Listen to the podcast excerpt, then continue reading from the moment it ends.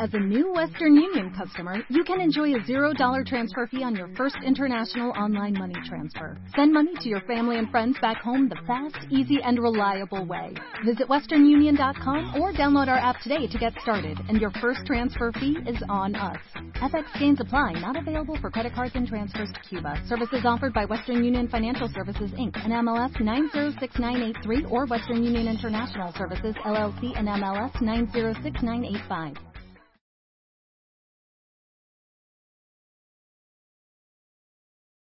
Aleti, Aleti, Atlético de Madrid. Aleti, Aleti. Bueno, bueno, es igual, vale, vale igual. Buenas noches, atléticos y atléticas, bienvenidos a Atleti por y Blanco. Bueno, esto, esto, la primera vez en el podcast. Por fin, por fin, campeones, campeones de algo, de la Europa League.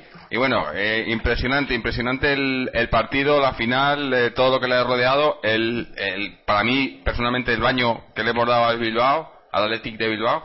Y, y todo, todo, perfecto, perfecto. Eh, Falcao con dos goles. Vamos, más no se podía pedir. Y aquí tenemos, mira, voy a, voy a entra- empezar ya a meter a los invitados. Y para empezar, Álvaro, que, que está en Bucarest. Álvaro, cuéntanos, cuéntanos.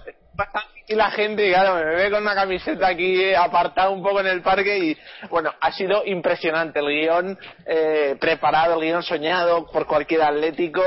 Eh, vamos, el venir hasta aquí un, esfuerzo que, que es una locura, un miércoles tal cual, y al final ver un partido tan controlado como lo hemos tenido, tan dominados al Bilbao como lo hemos, los hemos tenido, y un ambientazo, hemos sido menores, en, había más seguidores del Bilbao, pero, pero esto es una pasada, esto es una locura y siempre podré decir que yo estuve en Bucarest el día que se ganó 3-0 al Bilbao y fuimos otra vez, eh, por segunda vez, campeones de Europa. Yo creo que esto siempre va a quedar ya grabado en, en, en mi vida y ha sido una auténtica locura y una suerte poder estar aquí porque la verdad es que la he tenido para poder conseguir la entrada que, que he tenido y el haber estado, ya te digo, eh, viviendo este ambiente ya antes del partido, se ha retrasado el vuelo un poco y he llegado muy justo a lo- todo lo que quería hacer, pero lo importante es lo que venía a hacer aquí, que era ver al Atlético campeón y por segunda vez ha vuelto a ser campeón. Y yo que sé, te decía antes que pusieras el himno para recordarnos de que, que somos un equipo campeón y que debemos de acostumbrarnos y de estar eh, exigiendo que este equipo quede campeón allí por donde vaya. Y ha sido el día, hoy ha sido eh, una fiesta, eh, ha sido el día que se encumbra uno de los jugadores más emblemáticos de esta temporada como es Falcao.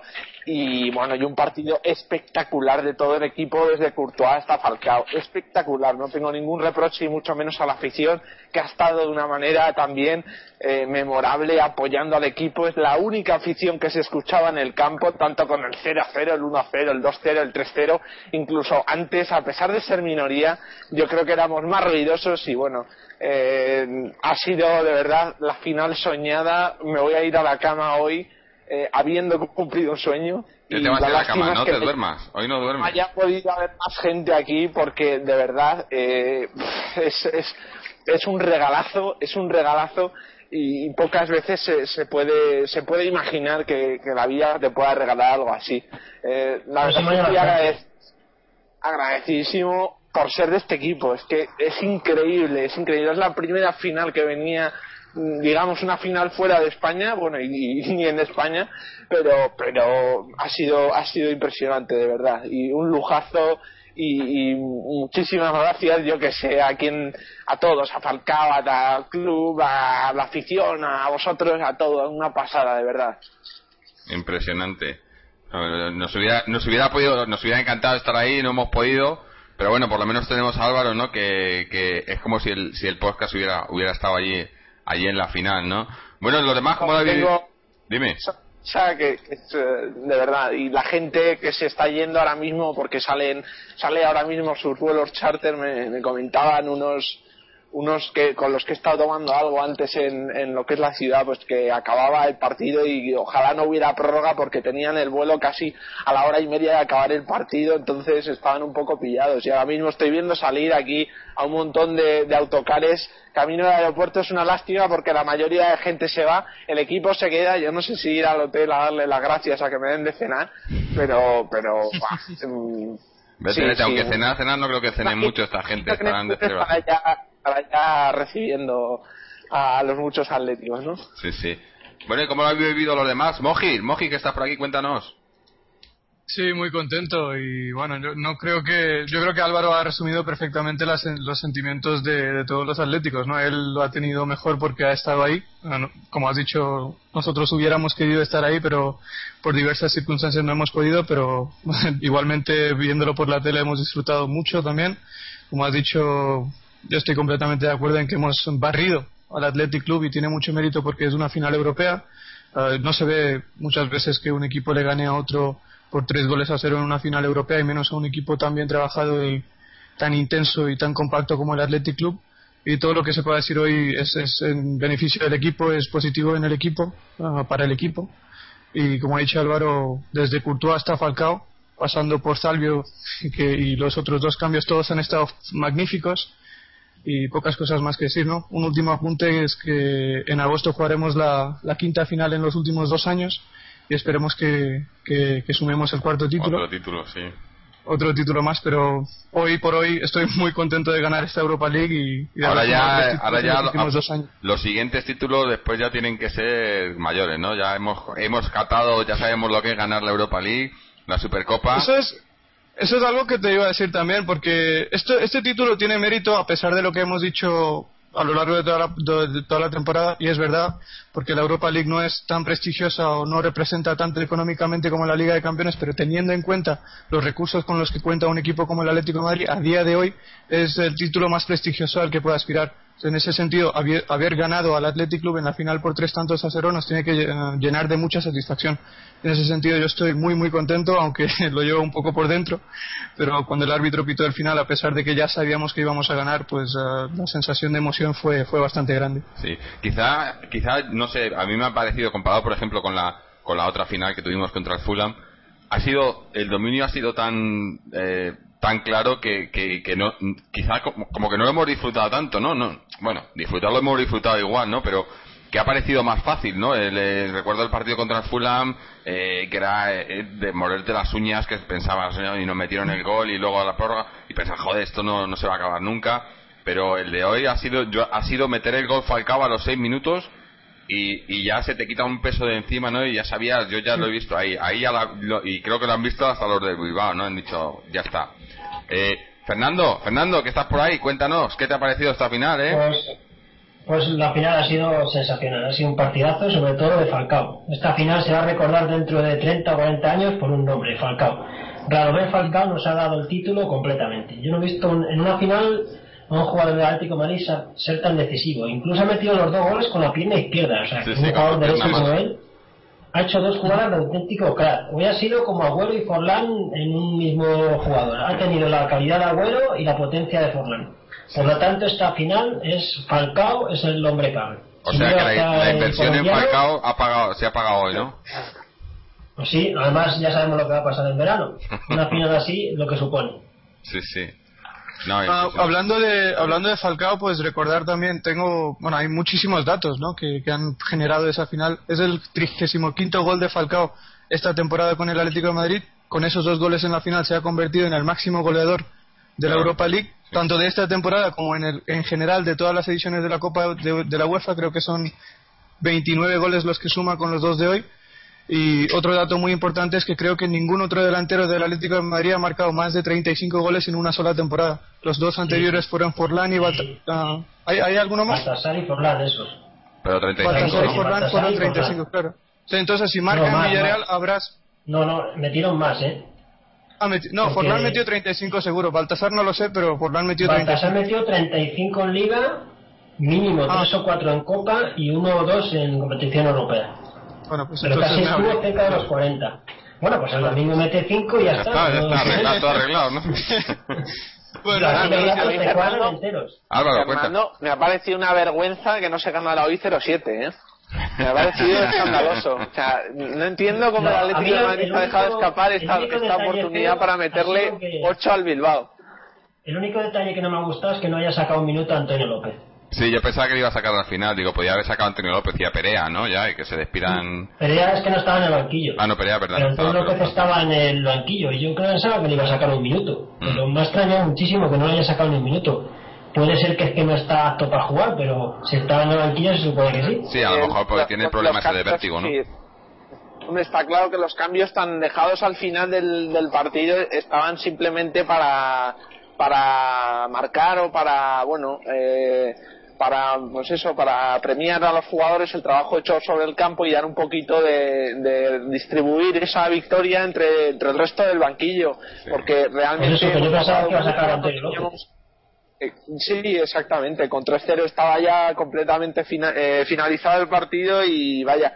Pero yo creo que el Atlético, volviendo otra vez al partido, ha demostrado una suficiencia, una, una claridad de ideas, de tener las cosas muy claras, de mostrarse muy fuerte en defensa, de no permitir que el Bilbao encontrara sus, sus referencias y su sistema, eh, digamos, que, que, en el que se encuentra cómodo. Y yo creo que el Atlético, se, eh, pues eso, se ha mostrado una manera de verdad eh, solamente por la imagen y, la actitud desde el primer momento, una actitud ganadora de equipo inexpugnable de salir a la contra con muchísima velocidad y con muchísimo peligro y bueno, y, abanderados un poco, como decís, por un futbolista que en el fondo, pues, que analizamos su, su trayectoria lo que es la temporada, pues a lo mejor podría haber brillado en algún en algún aspecto más, pero está claro que el artífice o uno de los artífices que, que han permitido esta esta, yo que sé, este repaso que le hemos dado al Bilbao ha sido en la actuación de Falcao en esas, eh, vamos, en esas definiciones, en esos detalles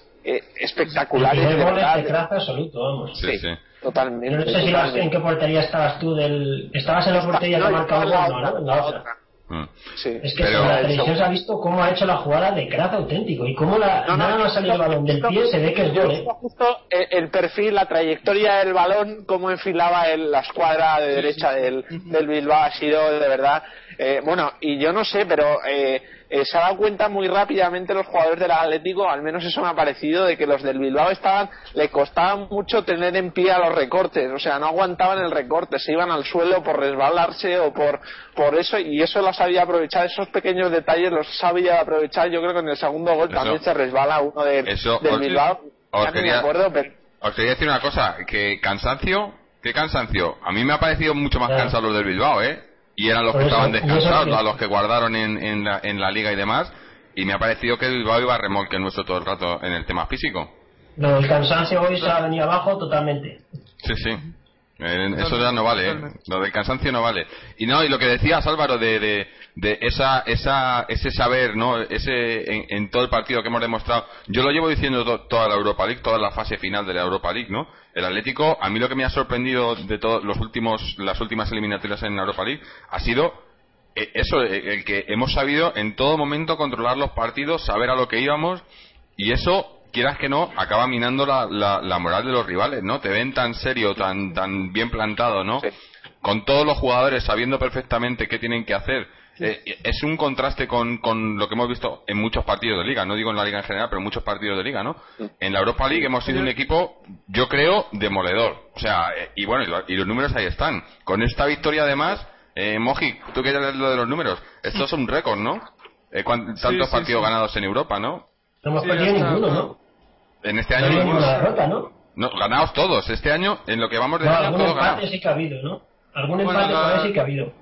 La trayectoria del Atlético de Madrid en competición europea esta temporada se resume en 19 partidos, de los cuales el Atlético ha ganado 17, ha empatado uno que empató en el campo del Rennes, empate a uno, eh, el día que empató Juan Fran en el último minuto, y perdió en Udinese un partido que también ah, ah, recibimos dos goles en los últimos dos minutos. ¿no?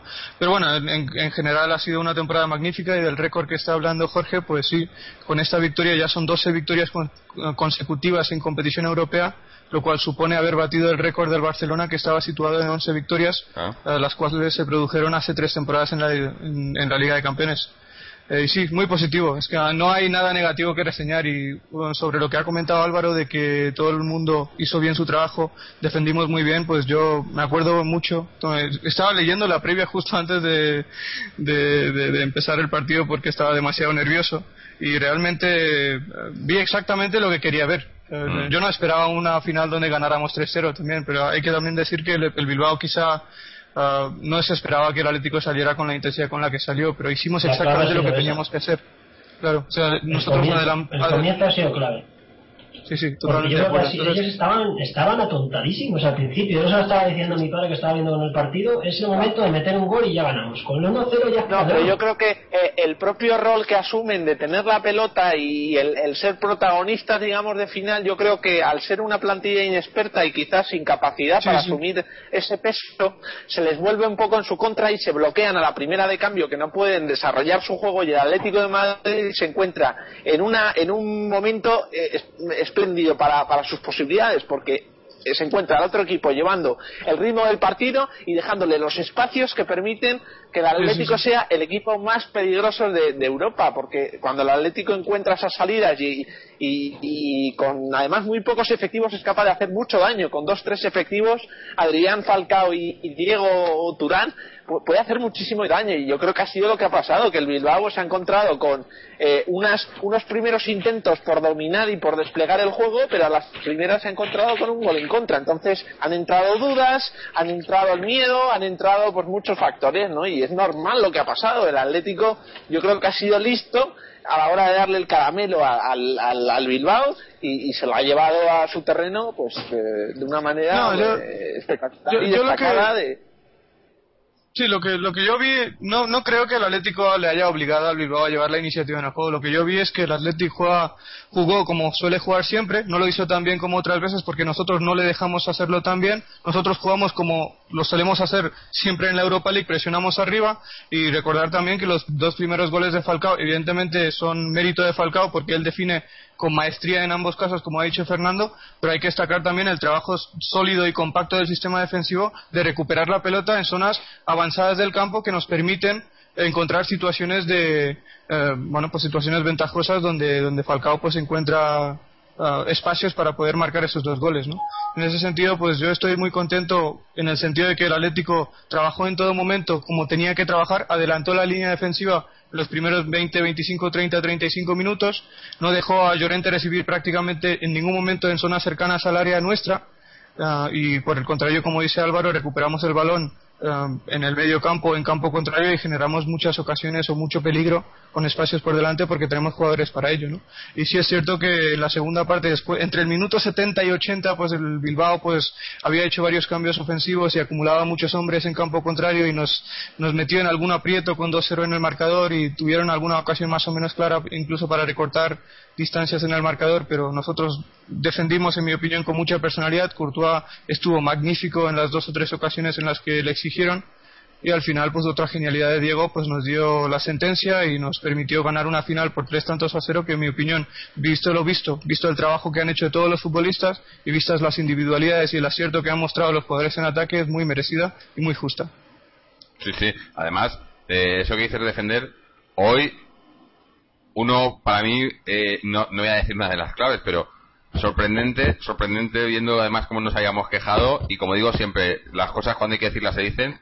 Mario Suárez hoy, bajando a defender, ha, sacado un montón de balones. Cuando, ya lo dijimos hace algunos programas, este tío cuando quiere, cuando quiere sabe jugar y eso es lo que se le esperaba de él, pero claro, si no lo demuestras siempre, pues luego te caen los palos que te metemos los demás por merecidos, ¿no? Pero Hoy otro, ¿no? Eh, hoy, hoy es que no hay, no hay nadie, no puede, no se le puede poner ningún, ningún pero a nadie, ¿no? Ha estado todo el equipo eh, espléndido, incluso Adrián que estaba, se le notaba muy cansado, pero haciendo su labor, llevándose defensas, es que ha sido todo, todo el equipo, ¿no? Totalmente de acuerdo. Es que así, cuando ganas 3-0 y el otro equipo prácticamente está muerto desde el minuto 30, es que ha sido una final plácida. Sí, sí. Si es que ha sido un festival, si es que yo estaba súper tranquilo. Yo no recuerdo una final tan tranquila.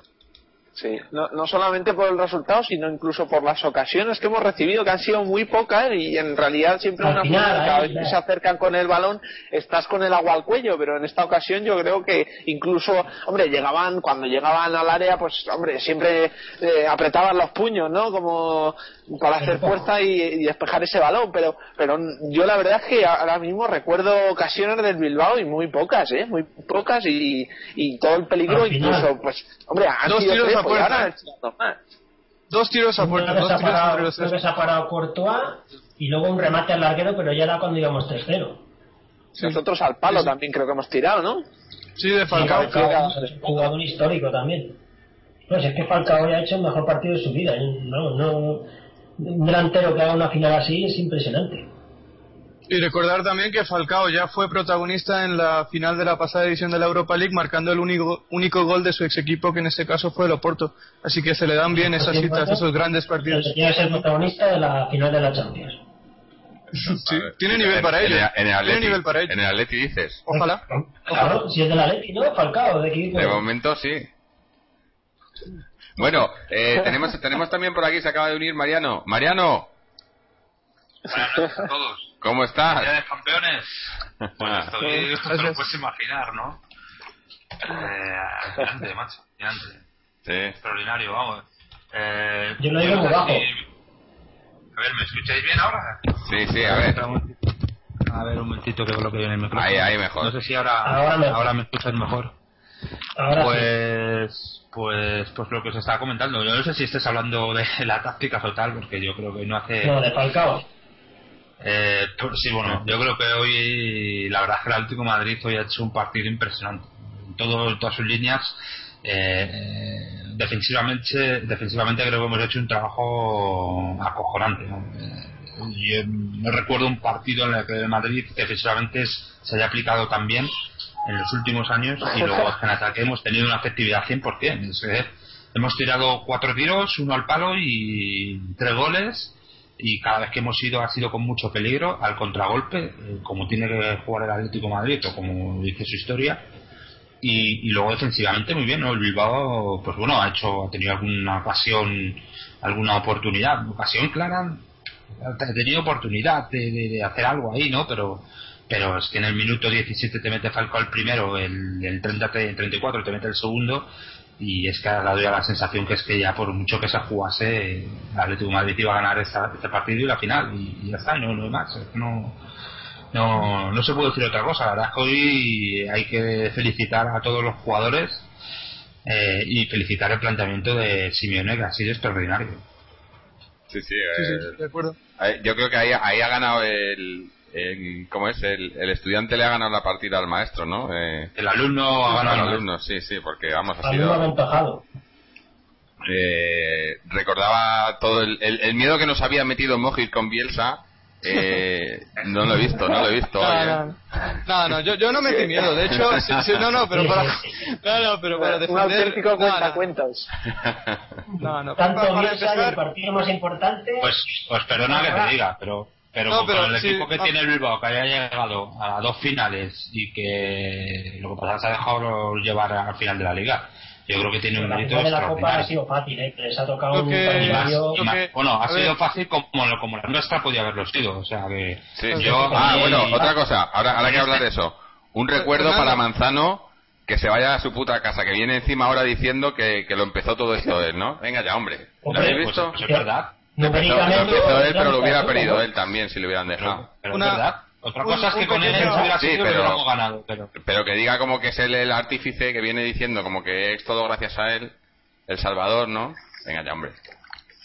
Se Una- una- un la buena, no que sobre sobre sobre Bielsa, tanto por lo que dije como por lo que yo pienso de él, quizá no quedó muy claro. De hecho, yo recuerdo que lo que dije es que era un hombre sincero y honesto con su de hecho, lo que recuerdo, mis palabras exactas fueron que esa sinceridad y esa honestidad con su estilo de juego le había llevado a perder finales importantes y puse el ejemplo de la Copa Libertadores del año 92 y de la Copa América del 2003, aparte de otros fiascos que tuvo en el Mundial 2002. Entonces, no es un hombre que haya ganado mucho, pero evidentemente, como dice Mariano, esa filosofía, esa sinceridad y ah, e- e- esa esa forma de ser, de que esa forma de entender el fútbol, yo creo que ha sido clave para que el Athletic Club llegara a esa final. Evidentemente, mi deseo era que el Atlético ganara y en ningún momento dije que no, no iba a ser posible. Sí es cierto que dije que me daba miedo y reconozco que, que bueno, pues lo visto me equivoqué. Me daba miedo el, el hecho de que Mario Suárez jugara esta final porque tenía mis dudas de que pudiera hacer lo que tenía que hacer defensivamente para tapar a un jugador como de Marcos. Pero evidentemente, como dijo Jorge también, y yo estaba de acuerdo en el mismo programa,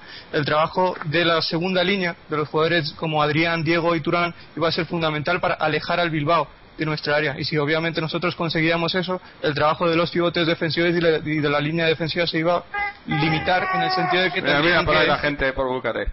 No, yo, decía, yo decía que, que las individualidades que, que iban a resolver el partido y que ahí teníamos mejores individualidades que el Bilbao y yo creo que se ha demostrado, ¿no? Ha habido una individualidad por encima de todas, ¿no? ¿Sabes qué pasa? ¿Sabes qué pasa, Jorge? Es que las individualidades, yo lo dije, Álvaro también lo dijo, que las individualidades se ven cuando hay un buen trabajo de equipo. ¿Y qué quiero decir con eso? Es que si nosotros no recuperamos, claro, es que si nosotros no recuperamos los balones Sí, sí, pero es que si me dejas terminar, Fernando, lo que, lo que yo quise decir, y yo creo que Álvaro está de acuerdo conmigo, es que si nosotros no recuperábamos y no íbamos a ser capaces de recuperar la, pelota donde recuperamos la pelota hoy, iba a ser difícil encontrar a Falcao en situaciones de, con espacios por delante, iba a ser difícil salir a la contra con espacios por delante y por consiguiente iba a ser difícil encontrar las tres ocasiones que encontramos que nos sirvieron para golear al Athletic Club. Entonces yo creo que evidentemente si no hubiéramos tenido a jugadores desequilibrantes como Diego y Falcao, habríamos tenido dificultades para finalizar las jugadas. Pero eso, no, eso no cambia que si nosotros no hubiéramos trabajado bien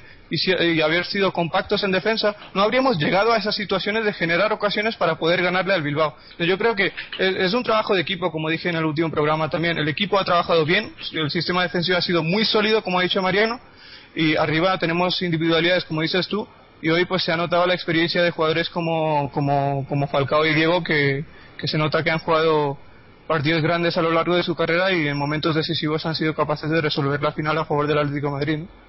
Diego perdió la final, ¿no? De la Europa hace unos años, ¿no? No jugó, no jugó porque le sacaron tarjeta amarilla en la vuelta. Sí, mm. sí, perdió, perdió su equipo.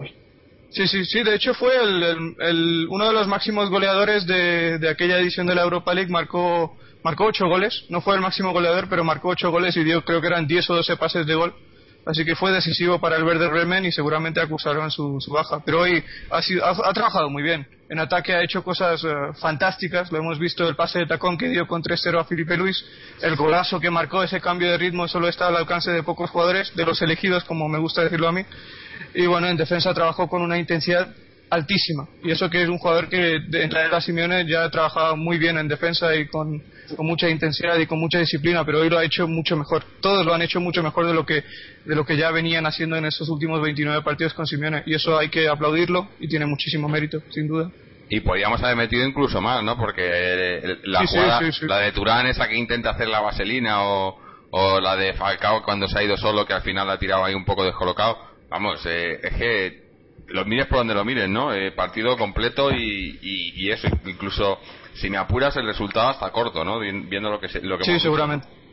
seguramente. Eh, es cierto que, el resultado podría haber sido mayor. Lo que, lo que yo creo que no es normal es que los tres primeros tiros, bueno, los primeros, pero los dos primeros tiros a puerta, yo no sé si han sido los dos únicos tiros a puerta de la primera parte, que, han sido los dos de Falcao y que han sido gol.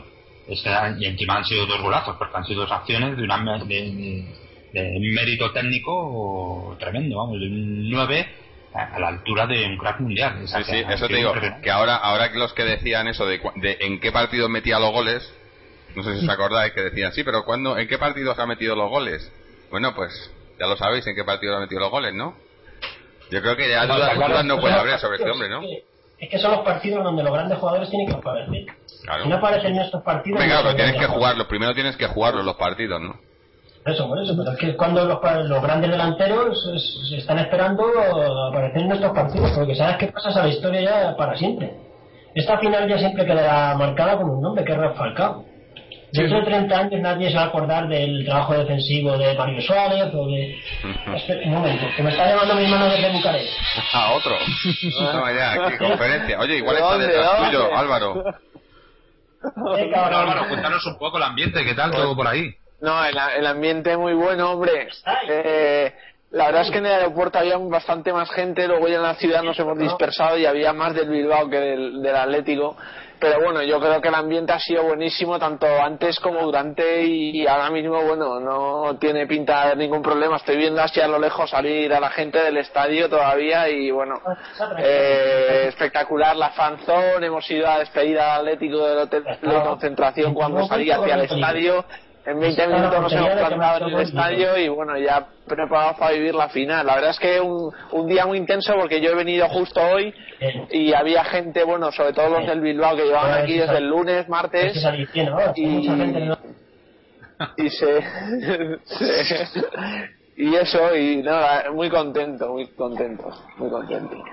Porque vienes con miedo, vienes diciendo, anda, que si voy y me regala un partido de estos de no volver a, a recordar nunca en la vida, pues no, pero no. La verdad es que solamente pues, por lo que decía, por el ambiente, por la experiencia, por el, el día intenso, el ver a tanta gente fuera de, de España, fuera de Madrid, el bueno el, el buen ambiente entre comillas que, ha habido y bueno es, es una imagen que ya te llevas eh, allá por donde vayas y dirás siempre recordarás este día, como he dicho al principio, y dirás que tú has estado en, Bucarest cuando el Atlético ganó 3-0, ¿no?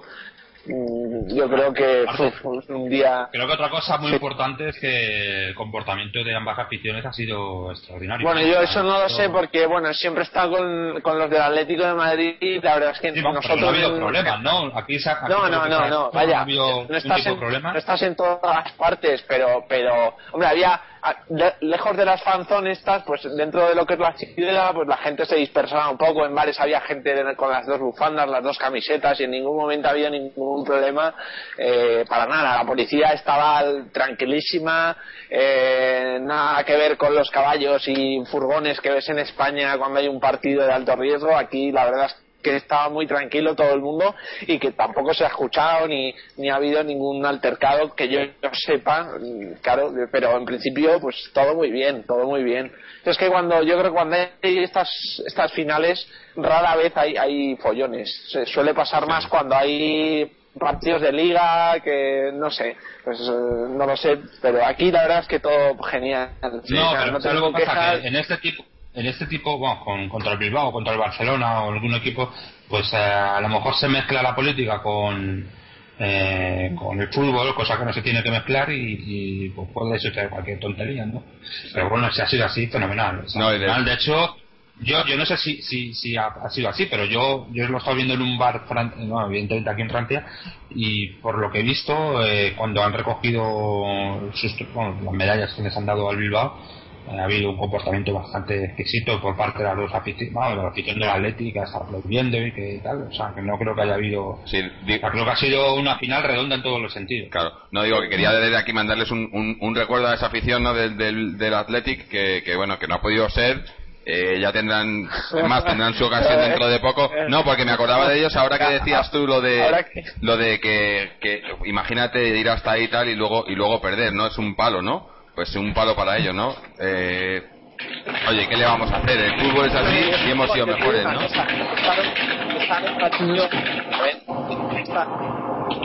Hola, Fernando. Sí. Ah, se te oye muy alto. Espera un momento. Hemos perdido a Álvaro. No, yo estoy aquí. Álvaro, es que se oye como un camión o algo así. Eh, las cosas lugares yo decía, no, están aquí saliendo autobuses y historias para, ah, con gente, que decía que en, lo que es la ciudad, cuando había gente de, distintos equipos, yo he notado que los del Bilbao iban con un poquito más de subidón que nosotros, o sea, venían con la final casi de nada, o sea, Sí, bueno, es que les daban favorito además en todos lados y todo. Sí, sí, sí, sí, sí, sí, sí. Venían yo creo con las de ganar. Y yo creo que bueno, en, en ningún momento a partir del 1-0 se les ha vuelto a escuchar en el campo. o sea, los únicos que ah, era la gente del Atlético de Madrid y ellos estaban completamente callados y yo creo que con una cara, vamos, no lo sé, pero con una cara eh, sentados, ¿eh? Sentados todos en, el, en la silla. Los Atléticos estaban... La han sacado la tele, sí. Y los de sentaditos y, y normal. El árbitro, ¿no? Este. Sí, Turralde ahí. Turralde, sí, con la camiseta de Bilbao. Y luego ha habido una chica de Bilbao que ha salido menos tres o cuatro veces que se va a hacer famosa por los lloros. Sí, no, la verdad que eso, hombre, te pones de su lado y joder. Pero claro, a mí me, hacía mucha gracia. Eh, aquí, por lo menos en Australia, se daba mucho, se, daba favorito al Bilbao, más que nada porque ganó al Manchester, al Manchester United, ¿no? Y aquí, pues, ya, eh, obviamente la liga que más se sigue es la inglesa, ¿no? Y ganarle al Manchester United ya eres un, ¿no? Eh, un fuera de serie para ganarle al Manchester United, pero eh, se ha visto, yo creo que para la gente que lo estaba viendo con esa, con ese, con eso en mente de que el Bilbao era un equipo muy bueno porque había ganado el United, pues habrá visto que hay equipos mejores, ¿no? Y, o, no sé, a mí me, ha. No, lo, que yo, pude ver los dos partidos del Bilbao contra el Manchester United y puedo decir que el Atlético en la mayoría de los partidos que ha jugado este año 2012 en las eliminatorias de la Europa League los ha jugado mucho mejor de lo que jugó el Manchester United esos dos partidos. O sea, evidentemente el Manchester United tiene el nombre y tiene la fama de que llegó a las últimas creo que dos finales o tres finales de la Copa de Europa, de la Liga de Campeones me refiero. Y evidentemente eso pues eh, añade mérito a un equipo como el Athletic Club que no estaba acostumbrado a trabajar y, alcanzar fases avanzadas de torneos europeos, el ganarle los dos partidos a ese equipo, pero este equipo fue una sombra de sí mismo en este torneo. O sea, el Manchester United este año en Europa ha hecho el ridículo. Ha hecho el ridículo.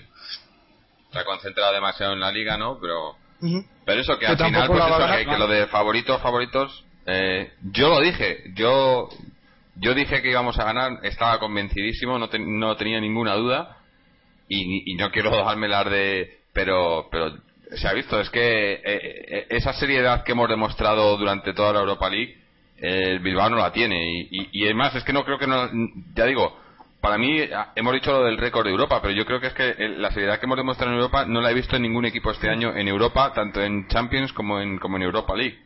Eh, todos los equipos han pinchado en partidos claves o, han llegado, bueno, mira, mira, mira la final de la Champions League, ¿no? Equipos que han llegado ahí renqueando, que, que, eh, no, que no, no, nunca te esperabas que llegaran a la final y que no han llegado por unos méritos porque digas, joder, es que cómo han jugado, ¿no? Pues no. Eh, yo creo que hemos en Europa eh, nos hemos concentrado en ello y, posiblemente nos va a costar la clasificación para la Champions este año, pero bueno, por lo menos una alegría, eh, aunque luego eso ya habrá, que valorarlo más adelante, ¿no? Si, si merecía la pena esto la Champions, ¿no?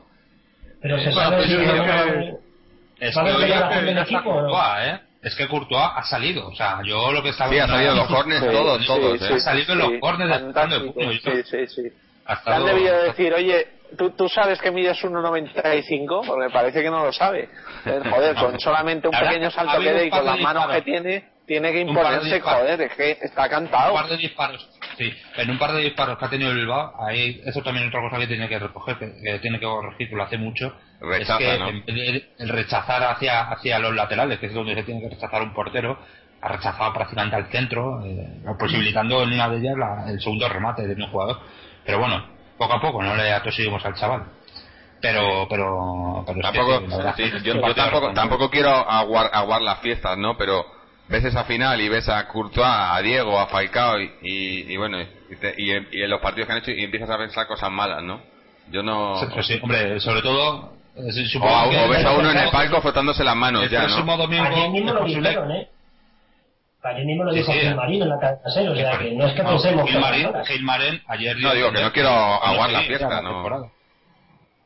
No, yo creo que a mi opinión personal con respecto a este tema es que es evidente, uh, si vemos los números, son claramente Uh, se demuestran claramente que el Atlético ha, trabajado con mucha mayor implicación, los jugadores del Atlético han trabajado con mucha mayor implicación en la Europa League que en la Liga. Pero ahora estamos, estamos celebrando el título europeo y yo creo que las valoraciones en la Liga pues tendremos ocasión de hacerlas el, próximo domingo, ¿no? Cuando juguemos contra el Villarreal. Hoy es un día muy feliz y, nada puede cambiarlo. Yo, preguntaba si mañana va a haber celebración del equipo o si Simeone a las 8 creo, no, a, las 8 creo que en Neptuno, ¿no? Va el equipo, porque creo Pero que va a ir el equipo y tal. Sí, sí. un momento, no creo que haya mucha fiesta, vamos. Porque si no pueden llegar muy cascados para el domingo. El domingo. Hombre, lo que está claro es que el domingo jugarán. Físicamente hoy ha aguantado bastante bien el Atlético. O sea, sí, no, va de fiesta hasta las 10 de la mañana, pues. Eh. Mariano, antes de que entraras, estaba yo diciendo que lo del cansancio, que es un mito, ¿no? Porque hemos visto, a mí me ha parecido mucho más cansado el Bilbao que nosotros y eran los que habían supuestamente descansado a los titulares, ¿no? también entiende que con 1-0 y con 2-0 se juega más descansado que el que estaba sí, no, pero, y el que tiene la obligación de remontar y, no solamente físico sino mental. Y yo creo que el bloqueo que ha, sufrido hoy el Bilbao ha sido precisamente por tener que estar todo el rato detrás en el marcador y viendo que el peligro el que le llevaba era el Atlético de Madrid. Y es que en el, estilo de juego en, la, la, estrategia que ha planteado Simeone yo creo que el, el cansancio físico al que le pasaba más factura o el que le podría pasar es al que lleva el peso, porque el Atlético ahí replegadito con sus dos líneas juntas y, recuperando bien el balón sin dejar ¿eh? pases entre líneas, pues la verdad que no. en los primeros 20 minutos el Atlético Madrid ha dominado el balón, ha dominado el juego. Sí, eso te digo, que, a mí el cansancio del Bilbao me ha parecido el primer minuto porque en, en la primera media hora llegaban tarde siempre. No sé si os habéis fijado, las primeras jugadas, los primeros cinco minutos del partido, no, no daban los pases porque no llegaban. O sea, daban el pase pero yo, llegaban. Yo creo es que el Bilbao no ha entrado en el partido hasta muy bien. Muy, es que, bueno, parte, que no han entrado prácticamente porque eh, no han empezado al principio porque la presión del Atlético de Madrid era muy, muy fuerte, la intensidad era pues lo que nos venía acostumbrándose en la Europa League.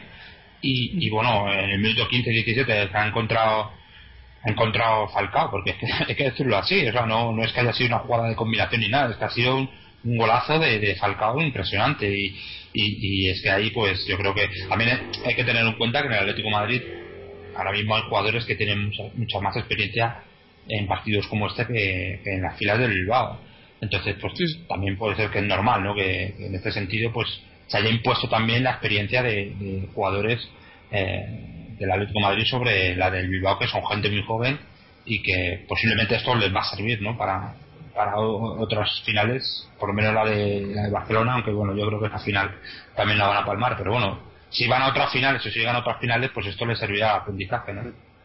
Sí, yo, yo tengo dos cosas que decir en términos del cansancio físico. Primero, que estoy completamente de acuerdo con Álvaro en que nosotros creo que más que físicamente le ganamos la batalla mentalmente. O la intensidad con la que nosotros salimos al partido quizá les anuló sobre el terreno de juego. Y segundo, y segundo, ah, evidentemente es una teoría, pues, mm, en el caso de que el Bilbao realmente estuviera cansado, yo tengo la teoría de que de que el cansancio se va acumulando. Tenemos que tener en cuenta que la temporada, esta temporada va a durar ocho meses y medio, nueve meses, en el que el Bilbao acabará jugando, creo que son 63 partidos. Y si es cierto que en los últimos tres o cuatro o cinco partidos de liga, o en las últimas tres o cuatro semanas, pues Bielsa ha reservado a algunos de los titulares, algunos de los titulares que suele ser el caso de Llorente, Muñain y Amorebieta, a excepción del último partido en el que resolvió a casi todos.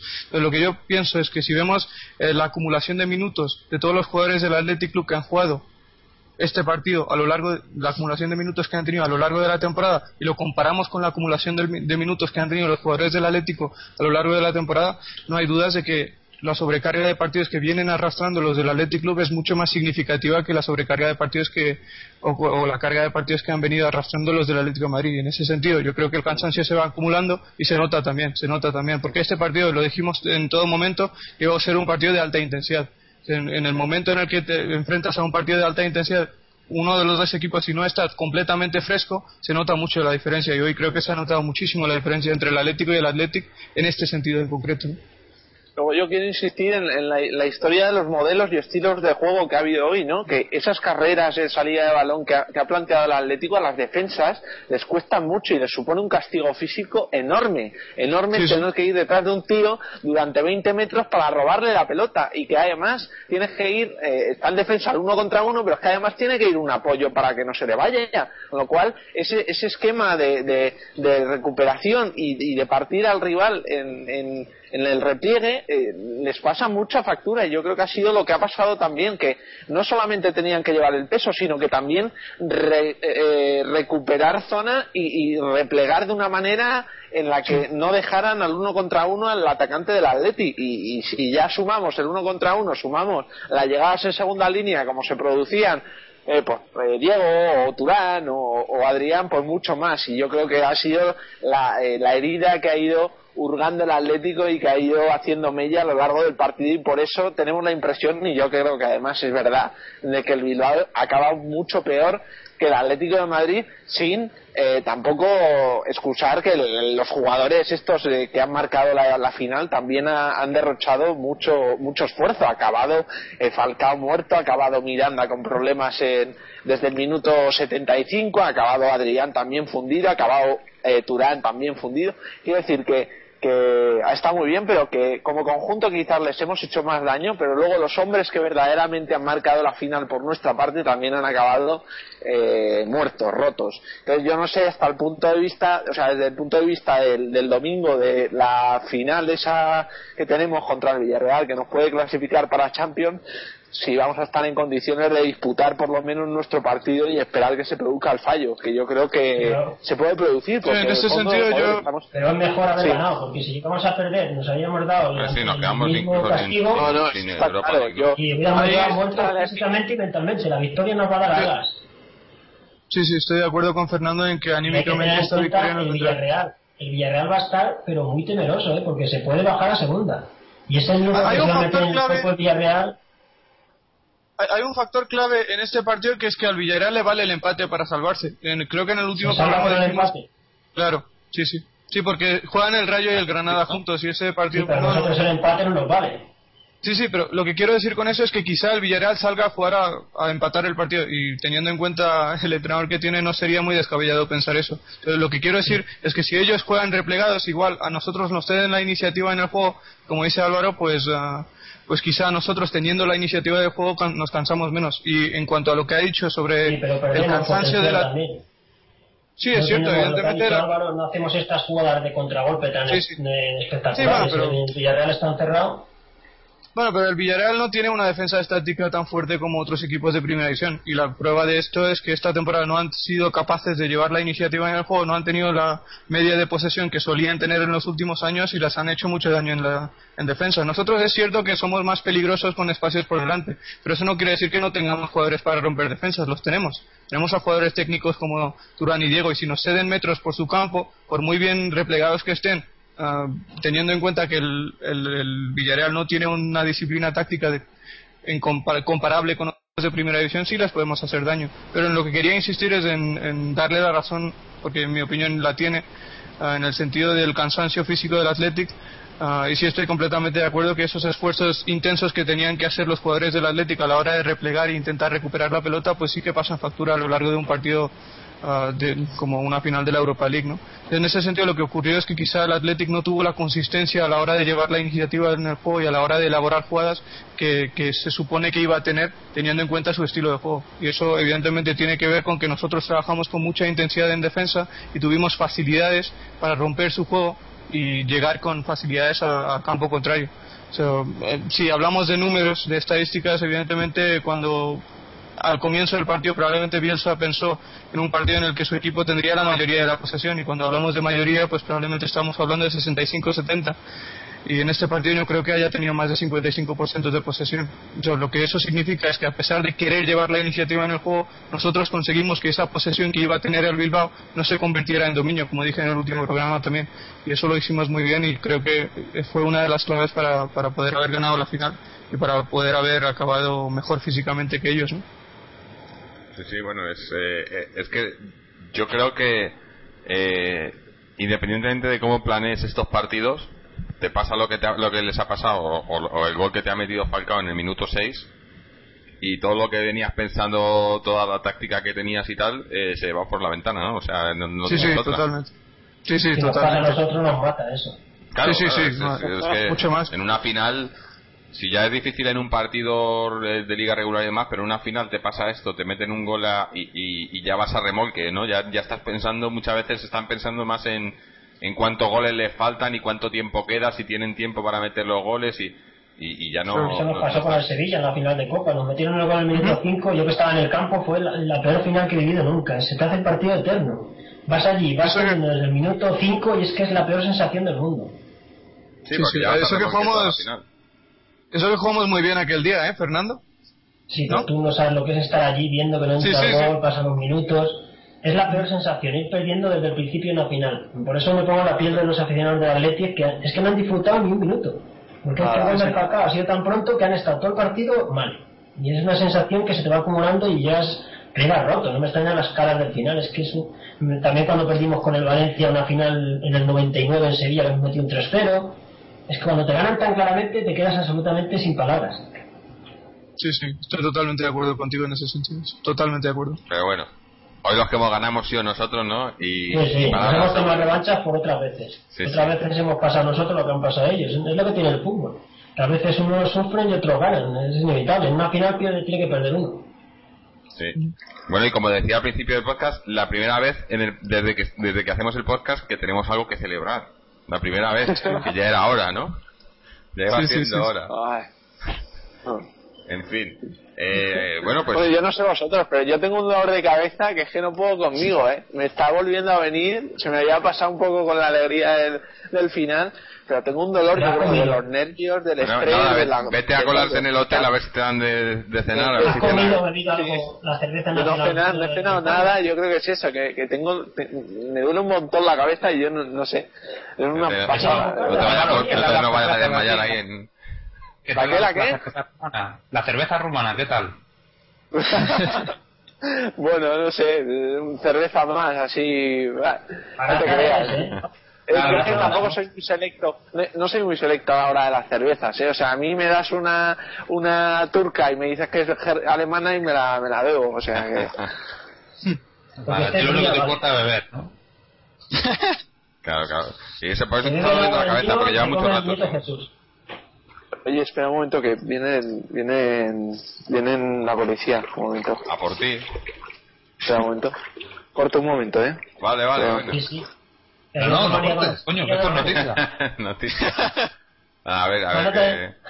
No, a ver si se cuela, a ver si le podemos que se cuele en el hotel o algo, que, que, que lo celebre ahí con el equipo o algo, ¿no? Aunque estarán mil intentándose colar ahora mismo, ¿no? Pero bueno. No, habrá que ver, habrá que esperar a ver ahora que, que, ¿cuándo, que vuelve, vuelven mañana a España. Sí, me imagino que volverán por la, noche, por la mañana. Eh, como decía, me imagino que pasarán por Neptuno o algo, porque tendrán que hacer algo, ¿no? Y, bueno, y ahora, mismo estamos esperando a ver si podíamos hablar con Paloma, que me parece que está por allí por Neptuno también, pero no, no la pillamos. Eh, porque me imagino que habrá también celebración allí, ¿no? En Neptuno hay algunos problemas, están diciendo gente que está por allí, que si la policía está no ha cortado bien las calles. Ah, no, para, el Madrid sí, pero para nosotros no. Tranquilo, no. Hay quejas de algunos aficionados, estoy leyendo yo por las redes sociales, o sea, no está tan claro el tema allí, por eso si Paloma estuviera no lo podría contar perfectamente si hay algún problema o... Bueno. Porque parece que ha habido algún follón en el sentido de que no han cortado toda la circulación. Vaya, eh, eh, es que eh, para, para, unas cosas también preparados como cuando quieren y para otras cosas... En fin. Ah, mira, yo tengo ahora aquí el Twitter abierto y hay gente que dice que ya prácticamente hay poca gente porque como no, han cortado el tráfico, pues no puedes acceder a la zona, claro. Es una zona que si no cortas el tráfico, olvídate. Ahí pasan coches totalmente. Y no ha cortado nada. Qué cabrones. No. En fin. La e- parece que no.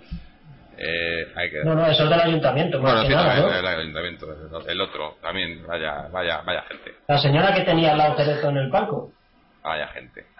No sé si no sé si es oportuno decir esto aquí, pero tengo he leído en algún sitio que en San Mamés hubo hubo pantallas gigantes, creo que, bueno, ah, pues la gente vio el partido dentro del estadio y en el Atlético, pues en el Calderón no se, no, se organizó nada, como tampoco se había organizado hace dos años, ¿no? Nada, nada. no se organizó nada, ni, ha habido nada. nada, porque hay que guardar el césped para los conciertos y para... En señales se tuvo, se, se comentó al club que que sería una buena idea abrir el, Calderón para organizar en algún sitio, con el ayuntamiento o algo así, algún sitio con una pantalla gigante y tal, pero como no, dijeron que no, no, no había posibilidad de eso, eh, yo, sé que Señales había organizado en un bar al lado del, del Neptuno, pues una fiesta para, para ver la final y, que estaba, bueno, a mí me han contado que ya estaba, estaba petada, que de hecho que mucha gente tuvo que irse a, bares de al lado porque no había ya nadie allí. Así que, bueno, por lo menos eh, allí los de señales, pero que vamos, que tiene que ser la afición la que, la que se movilice y la que, la que ha, la que ha tenido que organizar estas cosas, ¿no? De esta gente nunca esperéis nada que haga nada absolutamente por la afición. No, y si lo hubieran hecho igual te cobraban entrada y todo, ¿no? Hay 30 euros para verlo en pantalla gigante, ¿no? es que Sí, 30 euros porque luego, luego Miguel Ángel Gilmarín tendrá que pagarle el sueldo a Falcao. Y sabéis por qué lo digo también, porque todos habéis leído y escuchado esa entrevista. Sí, sí, ha sido... no, me he enterado, no me he enterado. Cuéntanos.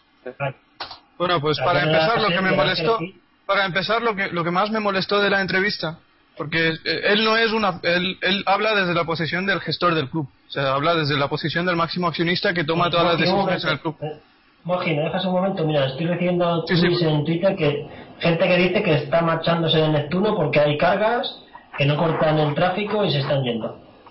De verdad. O sea, que ha sido un desastre la celebración en Neptuno.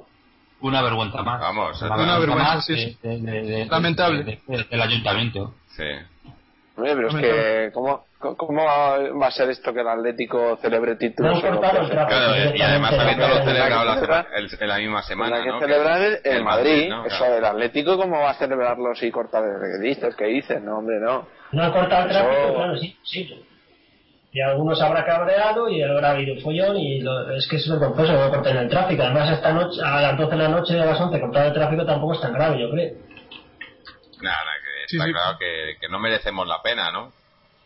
¿Para qué? para qué? Bueno, pues cu- cuéntanos, Moji, cuéntanos que no- yo no me he enterado de- Sí, del bueno, tema este. yo era una, creo que era una entrevista que le hicieron en la COPE ah, y Pero duró unos entrevista que le 16 hicieron minutos. a él o que se la hizo él solo, de esas que se hace el minuto. Estuvo de ronda toda la noche. ¿eh? Ah, o sea, de las que se hizo él solo, ¿no? De, de, de campaña publicitaria, Bueno, ¿no? El caso es que lo que más me molestó de todo es que, en primer lugar, parecía que no le hacía ningún tipo de ilusión jugar esa final y ganar esa final. Él decía literalmente que los jugadores estaban ilusionados con esa posibilidad y que a él lo único que le interesaba es que se, produjera esa carambola el próximo domingo para que el equipo pudiera clasificarse para la Liga de Campeones. Eso, evidentemente, todos hemos hablado aquí de que la clasificación para la Champions es algo fundamental para el club, pero siendo gestor del club, siendo el máximo accionista y el que toma todas las decisiones en el club, yo creo que tiene que transmitir una ilusión y un positivismo que Miguel Ángel Gilmarín no fue capaz de transmitir un día, un día antes de la final de la Europa League, que evidentemente era el partido más importante de toda la temporada. Luego otra cosa que me sorprendió mucho, otra cosa que me sorprendió mucho, y eso es lo grave, esa es la parte grave,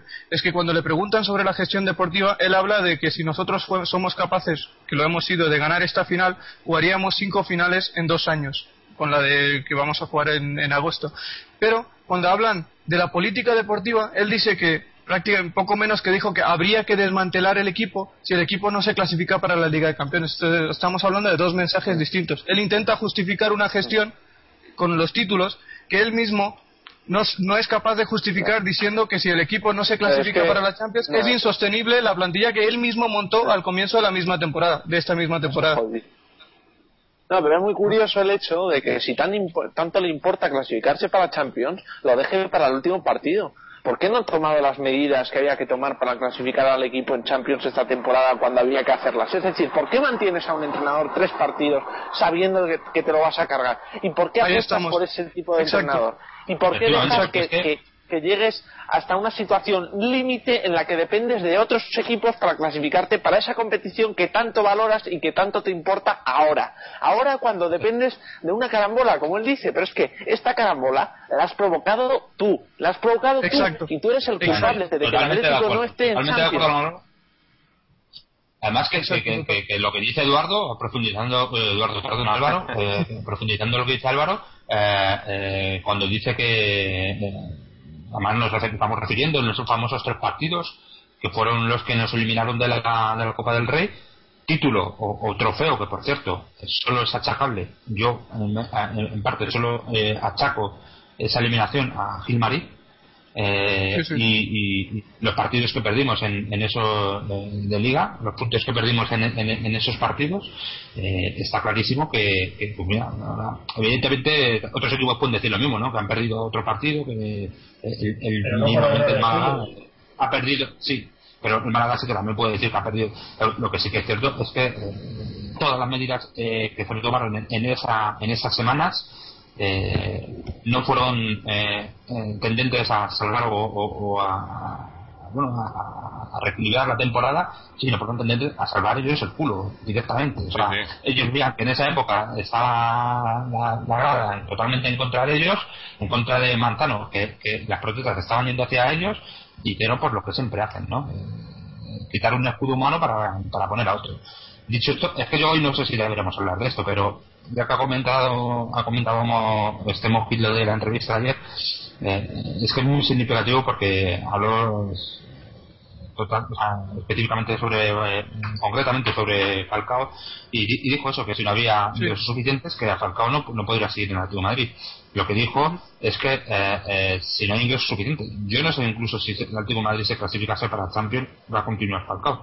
Te lo digo porque es que viniendo para casa desde el barco donde estaba viendo el partido, estaba escuchando la radio y han estado hablando precisamente de este tema de, que Falcao eh, era, un jugador que estaba, además lo han dicho en la, red francesa, eh, me ha sorprendido que tuvieran unos datos tan tan exactos ¿no? para, para ser una emisora francesa y han dicho exactamente eso que Falcao la mitad del equipo de la ficha de, los derechos de traspaso son de, de, un fondo de inversión y que el Atlético Madrid si quisiera comprar a Falcao tendría que poner muchísimo dinero eh, que no tiene pero lo han dicho así, o sea, sí, mucho dinero que no tiene, se, con toda seguridad Falcao se irá el año que viene. Entonces, eh, en, eso se viene rematado por las palabras que ha dicho. Hombre, lo, que yo escuché, perdón, sí, perdona, Mariano. Este, lo que yo escuché de Miguel Ángel Silmarín es que dijo que la totalidad del pase de Falcao pertenece al Atlético de Madrid con el matiz de que le queda por hacer la mitad del pago a ese fondo de inversión del que estás hablando. Evidentemente, si no, eso, eso es demagogia pura, porque si no tienes dinero para pagar la mitad de pase. Que mi casa es mía porque he pedido una hipoteca, aunque debo el 90%, pero es mía. no, no, pero es que en este caso, fíjate que tiene gracia que en este caso estamos hablando de que Falcao los derechos federativos de Falcao pertenecen al Atlético de Madrid porque legalmente tiene que ser así, si no, no puedes. Yo creo que hay una ley que te impide fichar a un futbolista en, en, como decir, custodia compartida. Claro, pero el caso, el caso es que en este verano el Atlético de Madrid debería, deberá efectuar un pago de 20 millones de euros para poder liquidar la deuda que tiene con ese fondo de inversión que le prestó dinero para fichar a Falcao. ¿Qué ocurre? Que si no se clasifica para la Champions, según la teoría de Miguel Ángel Gilmarín, el Atlético de Madrid, el Club Atlético de Madrid no tendrá dinero suficiente para retener a Falcao, no lo dijo en esas palabras, pero lo, dio a entender clarísimamente, lo cual para él justifica la marcha de Falcao. Un año después de ficharlo y después de que haya marcado 35 goles oficiales en su primera temporada en el Atlético de Madrid. Y a partir de ahí que, cada uno si nos clasificamos para la Champions, para lo único que vale es para pagar el fichaje de Falcao que se suponía que estaba pagado, ¿no? Según él. Y ahí entra, ahí entra lo que Mariano dice de una planificación deportiva. Ah, que no, no, lo hay, evidentemente. Planificación, sí. Eso, eh, el, el comprar hoy para, para vender mañana y además eso pues que le sale dice mucho lo de la Champions, pero le viene redondo lo de, lo de no lo de que no se clasifique el equipo también en ese sentido para poder sacar partido. Es que es eso yo te digo que no quiero no quiero pensar mal pero es que viendo el partido de hoy y dices pero esta gente o sea tal y como está el equipo la plantilla y sabiendo las bajas que va a haber que sabemos que va a haber bajas el año que viene no solo ya por las ventas sino pues por gente que termina contrato gente que bueno gente que tiene ya palabradas cosas con otros equipos y demás eh, va a pasar lo mismo que nos pasó la otra vez que ganamos la Europa League, ¿no? Eh, ganamos la Europa League y se desmantela el equipo. La final del 2010 han pasado dos años y ahí no había ni un titular. Todo el equipo era nuevo. Le preguntaron sobre esto también y él dijo que la mayoría de los jugadores de aquel equipo estaban en el ocaso de su carrera y que lo que ha ido produciendo, lo que ha ido sucediendo en los últimos dos años es algo buscado por el club. él no habla de exacto, exacto, exacto. Él no habla de esos. Él no habla porque la gente cuando le pregunta dónde están esos jugadores, a lo que a lo que nos referimos es dónde está Agüero, dónde está De Gea, dónde está Domínguez, que ya cuidado. Sí, sí. lo digo eso. Bueno, bueno, vamos a ver. Tú dices De Gea y Agüero. Agüero y De Gea cogen y, se fueron por por su voluntad. Y es más, no solo no solo eso, sino que además uno de ellos iba con el Bilbao esta noche. ¿eh? Eso lo sabes tú uno de ellos iba no, no, no, es cuestión de que lo sepa yo, si De Gea lo dijo claramente. Lo dijo claramente en el postpartido después de eliminar, después de que el Bilbao le eliminara, dijo que él deseaba que ganara el Athletic Club porque él creía que habían hecho méritos suficientes por lo visto en estos dos partidos De Gea hoy en Twitter ha felicitado a todos sus compañeros de Atleti. Hombre, ¿qué quiere? Pero a, lo, que, yo me refiero, a lo que yo me refiero, a lo que yo me refiero, es que quizá, quizá no sea así, pero probablemente, yo creo que probablemente si nosotros teníamos, tuviéramos una mejor planificación deportiva que nos permitiera competir con mayor consistencia a lo largo de todas las temporadas, es posible que seamos más capaces de retener a nuestras estrellas. En este caso, tenemos que tener en cuenta que Agüero y De Gea se fueron del club cuando el equipo acabó séptimo y no se clasificó directamente para la Europa League. O sea, tenía que jugar dos fases previas de la Europa League para poder entrar en la Europa League. Entonces, estamos hablando de dos jugadores de nivel mundial, porque lo son, porque lo son, quizá De Gea le falte un poco, pero Agüero es, uno de los mejores jugadores del mundo. Es entendible que esos jugadores necesiten jugar la Liga de Campeones. Lo que no es entendible, lo que no es entendible es que desde el club le echen la culpa a los futbolistas y parezca que su gestión deportiva no tiene la culpa, porque la tiene. Llevamos tres, si no nos clasificamos este fin de semana para la Liga de Campeones, ya serán tres años consecutivos, tres años consecutivos en el que el Atlético de Madrid no se habrá clasificado para la Liga de Campeones. Y manejando el tercer presupuesto más alto del país, de, España, eso es un fracaso, estrepitoso. Y no quiero hablar de esto ahora, pero evidentemente si sacamos las declaraciones de Miguel Ángel Gilmarín, estamos obligados a decir estas cosas aquí. Sí, sí, no, tampoco es que tampoco vamos a centrarnos en eso, porque hoy es para celebrar, pero siempre teniendo estas cosas en cuenta, ¿no? O sea, sabiendo que, que eso, que, que, que esto, es, parte del Atleti, ¿no? El, que lo hizo fue Miguel Ángel Gil, después que habló ayer, nosotros no. Sí, estamos comentando algo que es noticia porque fue en el, en el prepartido. Supongo que a la final, a la final sí iría, ahí no estaría nervioso el hombre este. Se ha ido, se ha ido, en la segunda parte no estaba. También lo dijo, también dijo que iba a aguantar. desaparecido. Dijo que iba a aguantar la primera parte y que desaparecería en la segunda parte. Lo dijo también en la entrevista. Drácula no existe todavía. Nos haría un favor enorme, ¿no? Si no le han clavado la estaca, pues sí. Joder, en fin. Bueno, y... No, de lo que, lo, que, lo que está claro es que yo creo que flaco favor le haríamos al Atlético, al Atlético que nos importa a nosotros, no al Atlético de este señor, flaco favor le haríamos en contentarnos solamente con esto y en no exigir que el domingo vayan a ganar y que intenten por todos los medios meternos en Champions y que cuando una temporada eh, vengan mal que se digan las cosas y que se intenten corregir y que, y que apretemos y que exijamos al club porque es la única manera de que el club crezca. El club necesita a alguien eh, que, le pida, que le, que le, que le demande los objetivos que, está obligado a alcanzar, bien sea por su historia, bien sea por lo que representa para nosotros, bien sea por, por, lo, por los, los recursos que tiene, pero por algún, por algún medio eh, eh, el aficionado atlético está obligado a pedirle a su club que luche por todo y hemos visto que cuando se le obliga el Atlético es capaz de hacerlo porque nos guste no, el Atlético en tres años ha conseguido ganar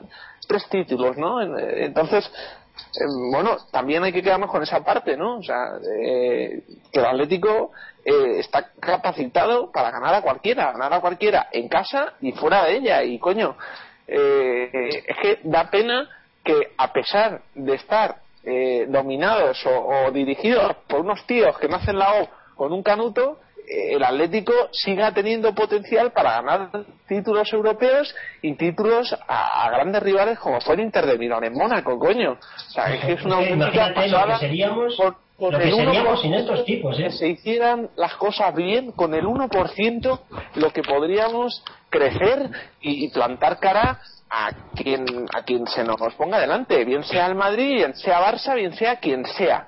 No puede ser que, claro, el Atlético se ha dejado llevar por una situación muy cómoda de, decir que no, que es que contra esto no podemos luchar y relegarse a una segunda posición o a un segundo nivel de competición y se ha quedado ahí en, esa posición tan cómoda y tan tan señorial, ¿no? Como diciendo, bueno, es que no podemos hacer más. No, tú puedes y debes hacer más, tío, porque, porque eres capaz. Por lo menos intentarlo. Joder. Mm.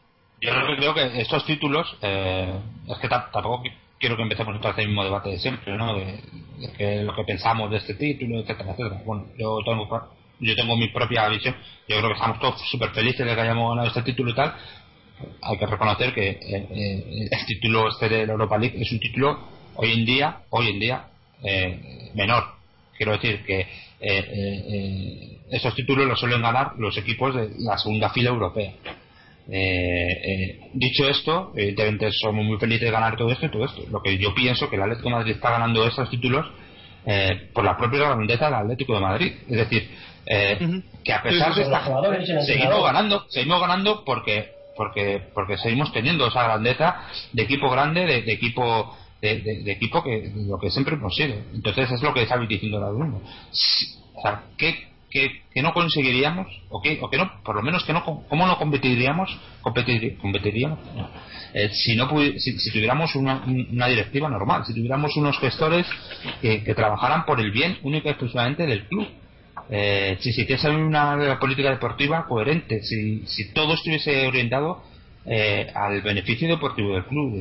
Estoy, convencido que el Atlético de Madrid estaría luchando por la liga con, eh, con, Real Madrid con Barcelona y, compitiendo en, en, la, Champions League de manera eh, prácticamente habitual. Entonces, sí. Ah, sí, sí, bueno, estoy de acuerdo en parte contigo. Al comienzo del programa dije que teniendo en cuenta los recursos que tienen eh, bueno, que tiene en este caso un equipo como el Atlético de Madrid que maneja un tercer presupuesto de España, pero que hay una distancia enorme en cuanto a ingresos y en cuanto a recursos económicos eh, en comparación con otros grandes de Europa, pues quizá hablando en concepto de la Europa League sea el título más prestigioso al que podemos aspirar. Pero evidentemente no tiene nada que ver quizá económicamente, no, no es quizá, que no tiene nada que ver ganar la Europa League con clasificarse para los octavos de final de la Liga de Campeones. Es la triste realidad, pero es así pero bueno, esto está bastante claro y bueno, ahí está. Otra cosa es que otra otra cosa es que bueno, de Europa League, Fernando, un momento, el ganador de Europa League un momento, es que simplemente quería... que el que está en Liga, no, pero es que el ganador de Europa League cobra menos que un simple participante en liguilla de Liga de Campeones. Sí, sí, cobra menos. totalmente. Bueno, otra cosa que quería decir es que ahora mismo ahora mismo quedando un partido que es muy importante para finalizar el campeonato, partimos de la base de que en los últimos 30 partidos, que son los 30 partidos que ha tenido el equipo con Simeone, el equipo ha competido con una consistencia que le ha ido faltando o que le ha faltado en los últimos años. Pero la pregunta que a mí me gustaría lanzar es que si esto se puede repetir la próxima temporada compitiendo en la totalidad de la próxima temporada con 16 futbolistas como hemos hecho este año. Y ahí es donde pues entra la importancia de la política deportiva. De, quiénes se van y quiénes se quedan. Y, no, no, pero eh, la, simple pregunta que hago, yo no, no evidentemente los nombres cambiarán porque porque es así, es del Atlético de Madrid y eh, está claro que hay muchos futbolistas que la próxima temporada no se quedarán, uno de ellos es Diego que ni siquiera es nuestro. Pero yo simplemente la pregunta que hago es que teniendo 16 futbolistas, el Atlético de Madrid será o no capaz de repetir lo que ha hecho en la segunda mitad de esta temporada durante la totalidad de una temporada que puede ser que puede durar 60 partidos en 9 meses? Es la pregunta que hago. Yo creo que no. Yo creo que un equipo como el Atlético de Madrid, con los recursos que tiene un club como el Atlético de Madrid, está capacitado para montar una plantilla mucho más equilibrada, mucho más equilibrada, con un banquillo mucho más profundo, para poder competir con un nivel de consistencia superior en todas las competiciones. Algo que no hemos hecho este año. No hemos hecho este año. Oye, a ver, un, momento que creo que Álvaro se, tiene que desconectar. Álvaro, ¿estás por ahí todavía? Álvaro, me parece que, se que le hemos perdido ya. Sí, creo que lo hemos perdido. Bueno, eh, pues ahí está. No, no, no, no, ¿Está? No, que está, que está. Ah. No, que, que esto me, 2% ya se, del móvil se me muere a todo el día. Oye, que un placer que otra vez eh, campeones de, de Europa, aunque sea la Europa chica, eh, que bueno que Europa es igual de grande por todos lados yo creo bueno pero que muy agradecido de bueno y el, haber estado aquí un pedazo de viaje un pedazo de experiencia un pedazo de victoria un pedazo de atleti y un pedazo de todos vosotros. Así que oye para todos vosotros y para la gente que nos escucha muchas felicidades enhorabuena y que espero que espero que juntos podamos eh, volver a ser campeones de algo muy pronto, bien sea en agosto, bien sea la temporada que viene, pero eso, que nos exijamos, nos exijamos un poco más y que sea una oportunidad para crecer. Que esta es una base, pero hay que seguir subiendo peldaños y el Atlético no se puede quedar estancado en esta, en esta final de Europa League. Tenemos y podemos eh, ser mucho más grandes y volver a ser el Atlético pues de nuestros padres, de nuestros abuelos o de nuestros bisabuelos, ¿no? Entonces, Forza Atleti y eh, Venga, pues nada, a disfrutarlo ahí en Bucarest. Aupa Leti, a ver, a ver, venga, métete ahí, vete al hotel de la, a ver si les pillas por ahí. Y deja una pica en Flandes, coño. Y deja una pica en Flandes. Que, en Rumanía está todo muy barato, macho. Cena algo. Un bocadillo de jamón o algo.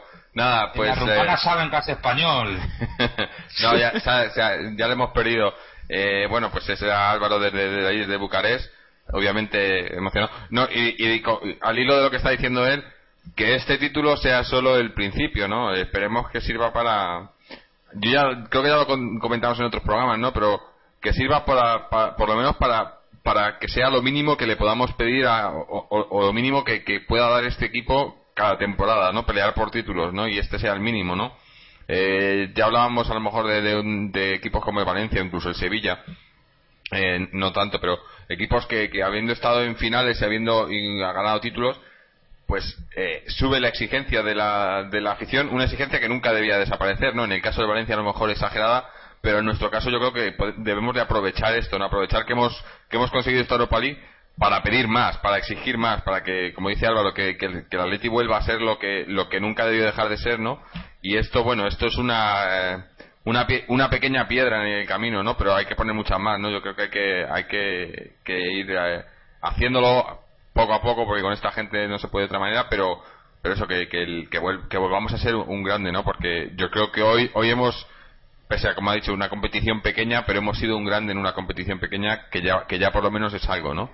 Y... Bueno, hay, hay una cosa como, al hilo de, lo que estás comentando, ah, estamos hablando de que esta Europa League sirva como base para ah, montar un equipo que pueda alcanzar éxitos superiores de cara a próximas temporadas y conseguir objetivos en liga que no ha, que no ha conseguido este año y que no ha ido consiguiendo en los últimos los últimos años. Bueno a la espera de lo que ocurra en el partido del Villarreal. Pero es que esa teoría se viene abajo en el momento en el que el, máximo accionista del club sale un día antes de la final de la Europa League a decir que prácticamente si no se consigue el objetivo de la Champions se desmantelará el equipo. Evidentemente estamos hablando de proteger la base de un equipo que ganó la Europa League. Y eso no se hace cambiando todo el equipo eso se hace manteniendo a los jugadores que te han llegado, que te han llevado a ese éxito. Y eso es lo que deberíamos hacer en circunstancias normales. Eso que ha dicho Gil miente tanto que yo ya ni me lo creo. Yo estoy seguro que entramos en, Champions League y aún así es muy probable que siga vendiendo a Falcao o que no renueve a Diego porque porque ya no lo han hecho en otras ocasiones. A mí yo, quiero, entrar en Champions League, yo quiero entrar en Champions League por el Atleti, no por Gilmarín. No porque sí, sí, pero eso es precisamente lo que es que lo que me estás diciendo, yo te doy completamente la razón, es que lo que acabas de decir, yo estoy completamente de acuerdo contigo, es que incluso si nosotros ganamos en Villarreal, si ganamos al Villarreal y el Sporting es capaz de sacar por lo menos un empate en Málaga y nosotros vamos a la Liga de Campeones, existe la posibilidad, no sé si corta o, si no sé uh, si 10% o 90%, pero existe la posibilidad de que los jugadores importantes que han hecho posible esta Europa League no continúen la próxima temporada.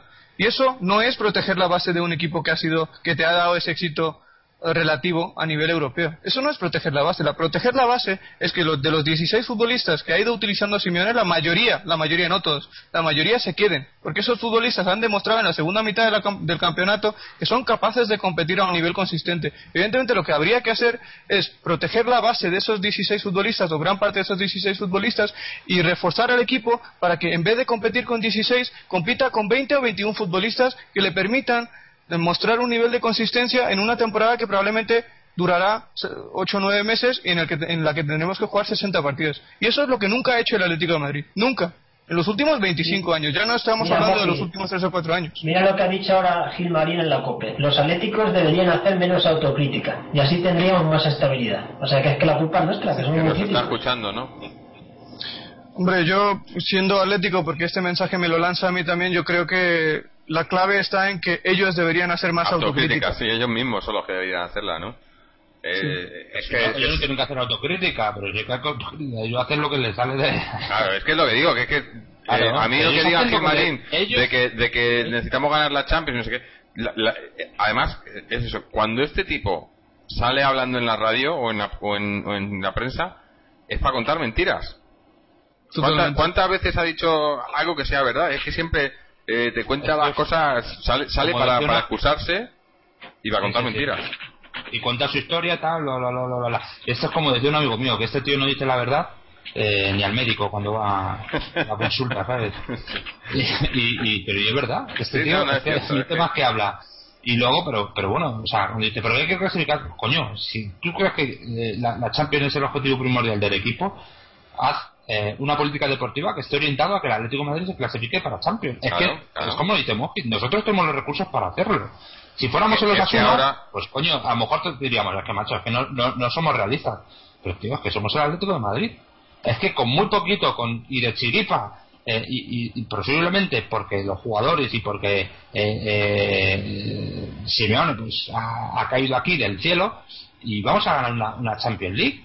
Eh, perdón, hemos ganado una Europa League. Eh, entonces, coño, si sabes lo que pasa, haciendo tú tampoco, haciendo tú tampoco, sino que no es porque no es fruto de tu, de tu, de tu política deportiva, sino es fruto de tu desorden de, de tu desorden de política. Y aún así se gana esto, coño, en cuanto empiezas a hacer bien las cosas, pues seguramente eh, deportivamente el equipo le irá mejor. Lo que pasa es que a lo mejor si tú haces bien las cosas, como dice Mori, Moki, se empiezan a mantener la plantilla y tal, pues se acaba el trasero de jugadores y se acaba una de tus fuentes de financiación. Claro. No, pero además es que yo, creo que todas estas declaraciones que ha hecho las ha hecho justo ahora, cuando está prácticamente imposible, la, bueno, prácticamente no depende de nosotros si está muy difícil la clasificación para la Champions League, pues porque es lo que piensa él, que no nos vamos a clasificar. Y, es una muy buena excusa. No es que si no nos clasificamos, o sea, es que a lo mejor si estuviéramos clasificados, si hubiéramos llegado hasta, a estas alturas de liga clasificados para la Champions League, igual lo que hubiera salido diciendo es que, que, bueno, que es que la Champions League es deficitaria, que ya lo han dicho, y que no podemos mantener esta plantilla y que habrá que vender en la temporada que viene, a pesar de habernos clasificado para Champions League. Y, eso, y otra mentira, y, otra vez lo mismo, y eso. Eh, lo que digo es que a mí lo que, aparte obviamente del, del título que hemos logrado y del partido que hemos hecho y de la campaña que hemos hecho en Europa League, que hemos demostrado que el equipo cuando quiere puede, esto tiene, yo quiero o me gustaría que sirviera para eso, para, para que la gente eh, sea lo mínimo exigible, ¿no? Títulos todas las temporadas. Y, obviamente preferimos, preferimos títulos superiores a este, pero es todo mínimo. Lo mínimo exigible sería pelear por títulos todas las temporadas y por, y por la liga. Eh, independientemente de que sea posible o no, pero pelearlo, ¿no? Y, bueno, es, es que lo que lo que digas que a mí ya de verdad otra frase histórica de Miguel Ángel Gil en la COPE. Si no entramos en Champions, tenemos que buscar ingresos, vendiendo jugadores, buscando patrocinio, o si no, no renovando a Diego porque cobra mucho. o sea, que no renovar a Diego y vender jugadores son cosas diferentes. O sea, los ingresos son 90 de jugadores o patrocinio. Y con estos patrocinadores que tenemos chinos o raros, no me lo llevemos para mucho. Las casas esta de inversión rara, ¿no? yo, solo digo una cosa, eh, para insistir en el tema de la importancia que han tenido los jugadores en, conseguir ese éxito europeo, quiero dar dos estadísticas. El máximo goleador de la Europa League esta temporada es un delantero que se llama Radamel Falcao García, que ha marcado 12 goles, y el máximo asistente de esta competición esta temporada es un señor que se llama Diego Rivas, que ha dado 7 pases de gol. 7 pases de gol. Y esos dos jugadores, en este momento... Eh, sí, por media de goles encajados por partidos. Estamos hablando, Courtois probablemente se queda, pero estamos hablando de los dos jugadores que son los que han demostrado ser dos de los tres máximos exponentes del equipo en la Europa League en ataque. En este momento tienen pie y medio fuera del Atlético de Madrid y dependen, según las palabras de Miguel Ángel Gilmarín, de que se produzca el milagro el próximo domingo para que puedan quedarse en este club. Claro, por eso que te digo, porque, porque él piensa que el milagro no se va a producir. Efectivamente. Entonces le viene muy bien decir eso ahora, ¿no? Dice eso y entonces, claro, si no... Está como pues ya dicho, ¿no? abonando el terreno. Sí, sí, sí. bueno, pero es que, es lo que hacen siempre y, y, nos lo hacen con con incluso con jugadores y, entrenadores y, poniendo la gente y la prensa en contra de ellos para, para luego tener todo el terreno allanado, ¿no? Entonces, eh, al final ellos, ellos lo único que hacen es lo, mejor por el Atleti, ¿no? O sea, vamos, que, que, que la, la, Europa League esta la ha ganado Miguel Ángel Gil. Pues en la radio están ellos más que los jugadores, llevan toda la noche, noche. Sí, sí, bueno, ¿qué es eso? ¿Cuánto hacía que no veíamos a Miguel Ángel Gil en la, en, la radio? cuando, cuando pasó el tema de Manzano, cuando pasó el tema de Manzano que tuvieron que salir a, no, y, el tema de, sí, que cuando tiene que salir a, a, limpiar su imagen, o ahora viene a echárselo, a, echárselo las flores para él, ¿no? De verdad, es que es, es patético. Otra frase histórica de Cerezo la mayoría de la gente de la Leti sabe que los que dirigimos el club somos honrados. este hombre cada vez que abre la boca, ¿eh? Joder, de verdad. que esto podría ser club de la comedia, macho. Un monólogo de este Además es que lo, dirá convencido encima, que todos sabemos que son honrados. Todos lo sabemos, vamos. La mayoría, la mayoría. Hasta, hasta los tribunales también lo saben, ¿no? Que son honrados, ¿no? Es curioso cuando nos llama Digo, nos llama porque nosotros siempre hemos criticado. No, a nosotros no. Él piensa, Cerezo piensa, porque lo ha dicho directamente, que los aficionados del Atlético de Madrid dejan de criticarles y dejan de pitar al palco cuando el equipo va bien, y eso le parece oportunismo. Y a mí, esto, lo que acaba de decir ahora mismo, es, el ejemplo más claro de, de, ser, de ser oportunista. Porque él aprovecha un título europeo para vender la mentira. Porque es mentira.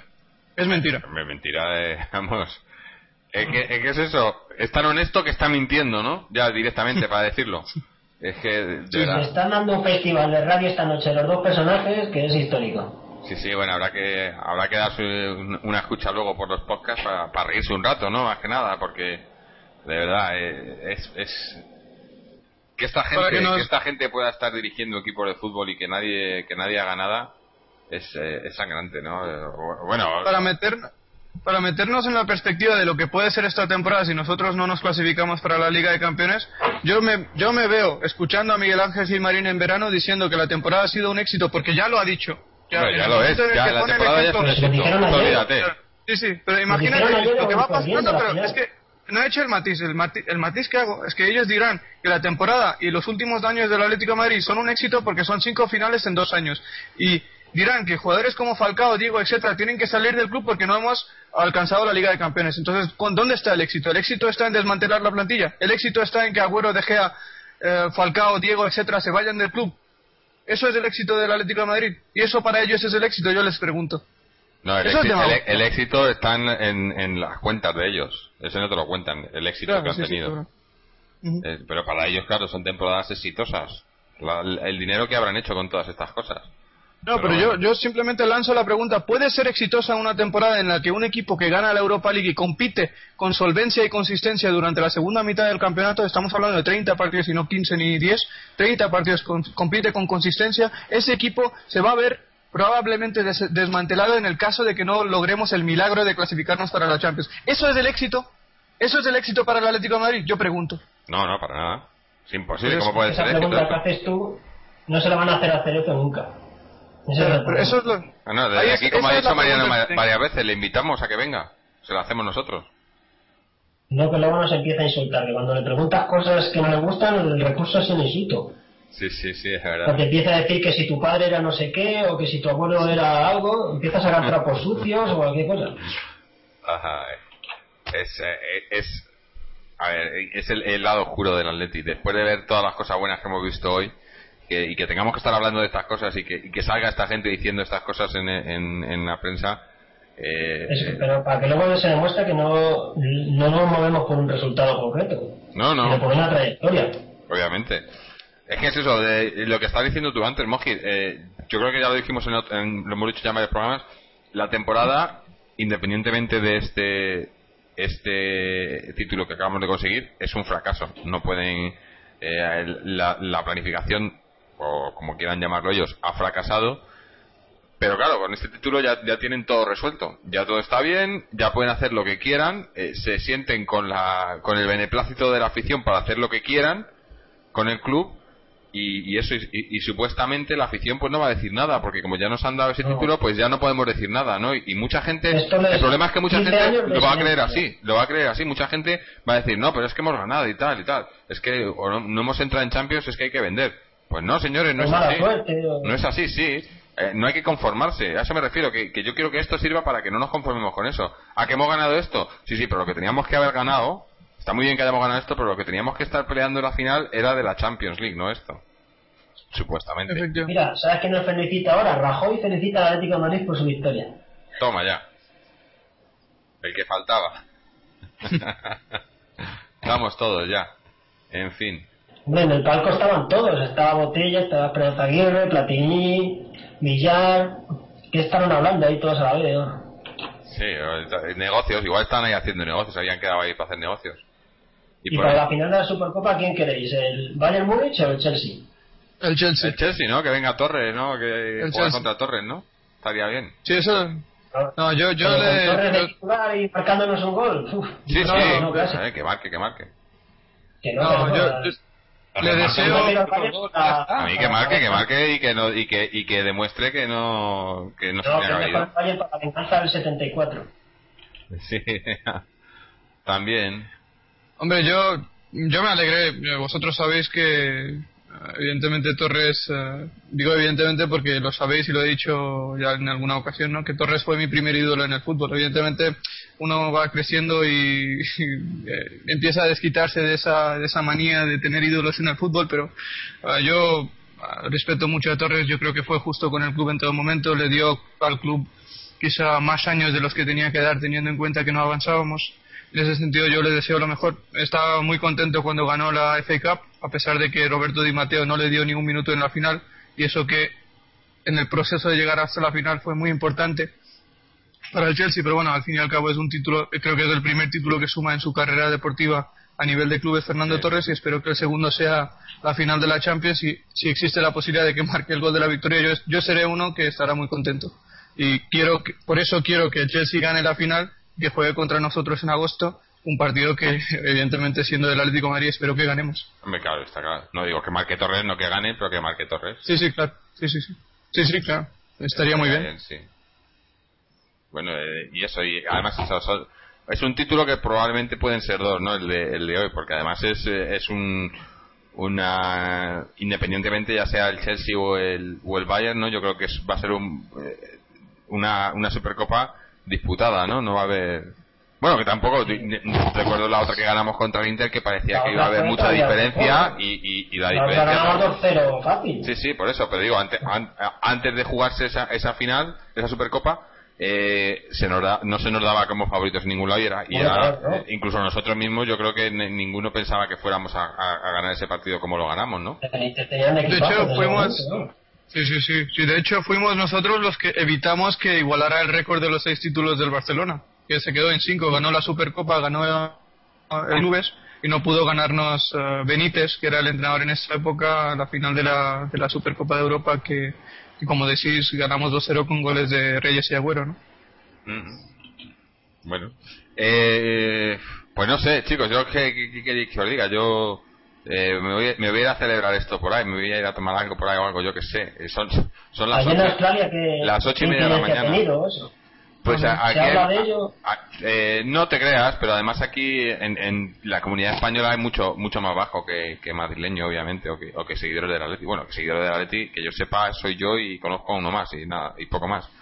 Eh, del, del Bilbao hay bastantes, ¿no? Entonces, eh, y, y como ya te digo, aquí se en, en, en a, tema, a nivel general se sigue más la liga la liga inglesa y entonces eh, se daba más favorito al Bilbao por, por el tema este del Manchester United, ¿no? Entonces, eh, eh, no sé, me voy a poner mi camiseta de la Leti ahora y a salir a la calle a ver que a ver, a ver si a ver si alguien me reconoce algo, ¿no? Pero pero bueno, ¿Y en orgulloso. Francia, Mariano, ¿en Francia se sigue la Europa League o tampoco nada?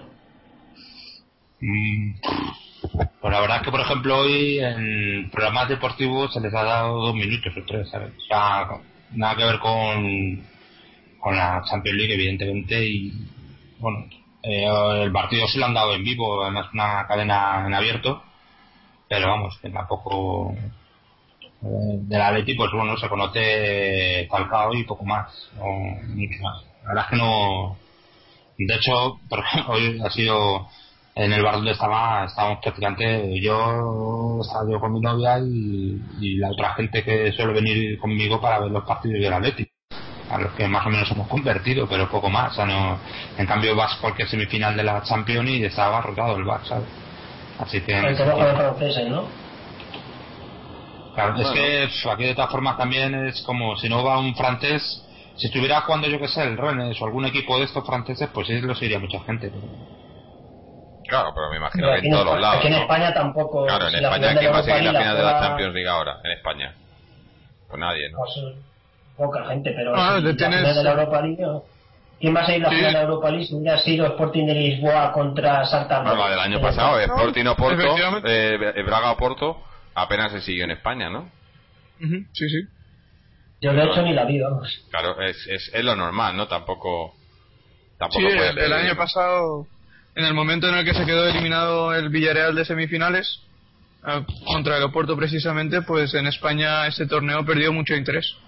Ah, no, no será, quiero decir, comparamos con la final de la Champions, que tampoco tiene finalistas españoles, estamos hablando del Chelsea y del Bayern Múnich, y seguramente en España tendrá mucho mayor seguimiento, muchísimo mayor seguimiento, que la final de la Europa League. Pero eso, como he dicho también en otras fases del programa, no quita mérito a que el Atlético haya ganado un torneo que, en mi opinión, viendo la realidad de, lo que de lo que es el fútbol hoy en día ah, pues quizá es el título más prestigioso al que podemos as- aspirar y en ese sentido tenemos que estar contentos por haberlo ganado y por la forma en la que lo hemos hecho también ¿no? Hoy va, se me, había, me acabo de dar cuenta ahora, se, se nos ha ido Álvaro y no hemos hecho lo de siempre, lo mejor y lo peor, ¿no? que hacemos siempre. Eh, bueno, yo creo que él lo mejor ya lo ha dicho al, final de la intervención, Ha sido el viaje y todo lo que... No, para, claro, sí, sí. Eh, pero bueno, a ver, Mariano, cuéntanos tu partido, lo mejor y lo peor. Bueno, lo mejor es evidentemente todo, todo lo que se ha vivido esta noche, ¿no? El partidazo que hemos hecho eh, y ganar la, Copa, ¿no? Y lo peor posiblemente pues es que ahora las estoy leyendo, lo que está comentando la Fernando, ¿no? las declaraciones de los innombrables. Pues eso es que posiblemente sea lo peor, ¿no? Que, estos, que estos, bueno, me voy a callar mejor porque me estaba empezando a inflar la vena. Que, que, que, estos desgraciados pues eh, empiecen ahora a atribuirse cosas y empiecen a justificar eh, su política deportiva eh, con, este triunfo, ¿no? Eso es lo, lo, peor, ¿no? Sí. Bueno, eh, pues yo por, por, mi, por mi parte, lo mejor, obviamente la, la Copa y el, eh, todo, todo, todo lo que se ha vivido, ¿no? la campaña en general, ya he dicho, toda esta Europa League, me ha parecido que hemos sido un, un equipo que ha destacado por encima de cualquier otro equipo en la Europa League.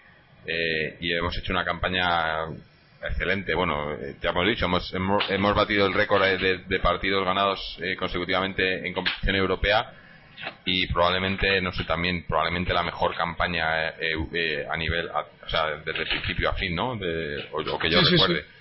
eso es lo mejor. Y, y lo peor, pues, las posibles consecuencias.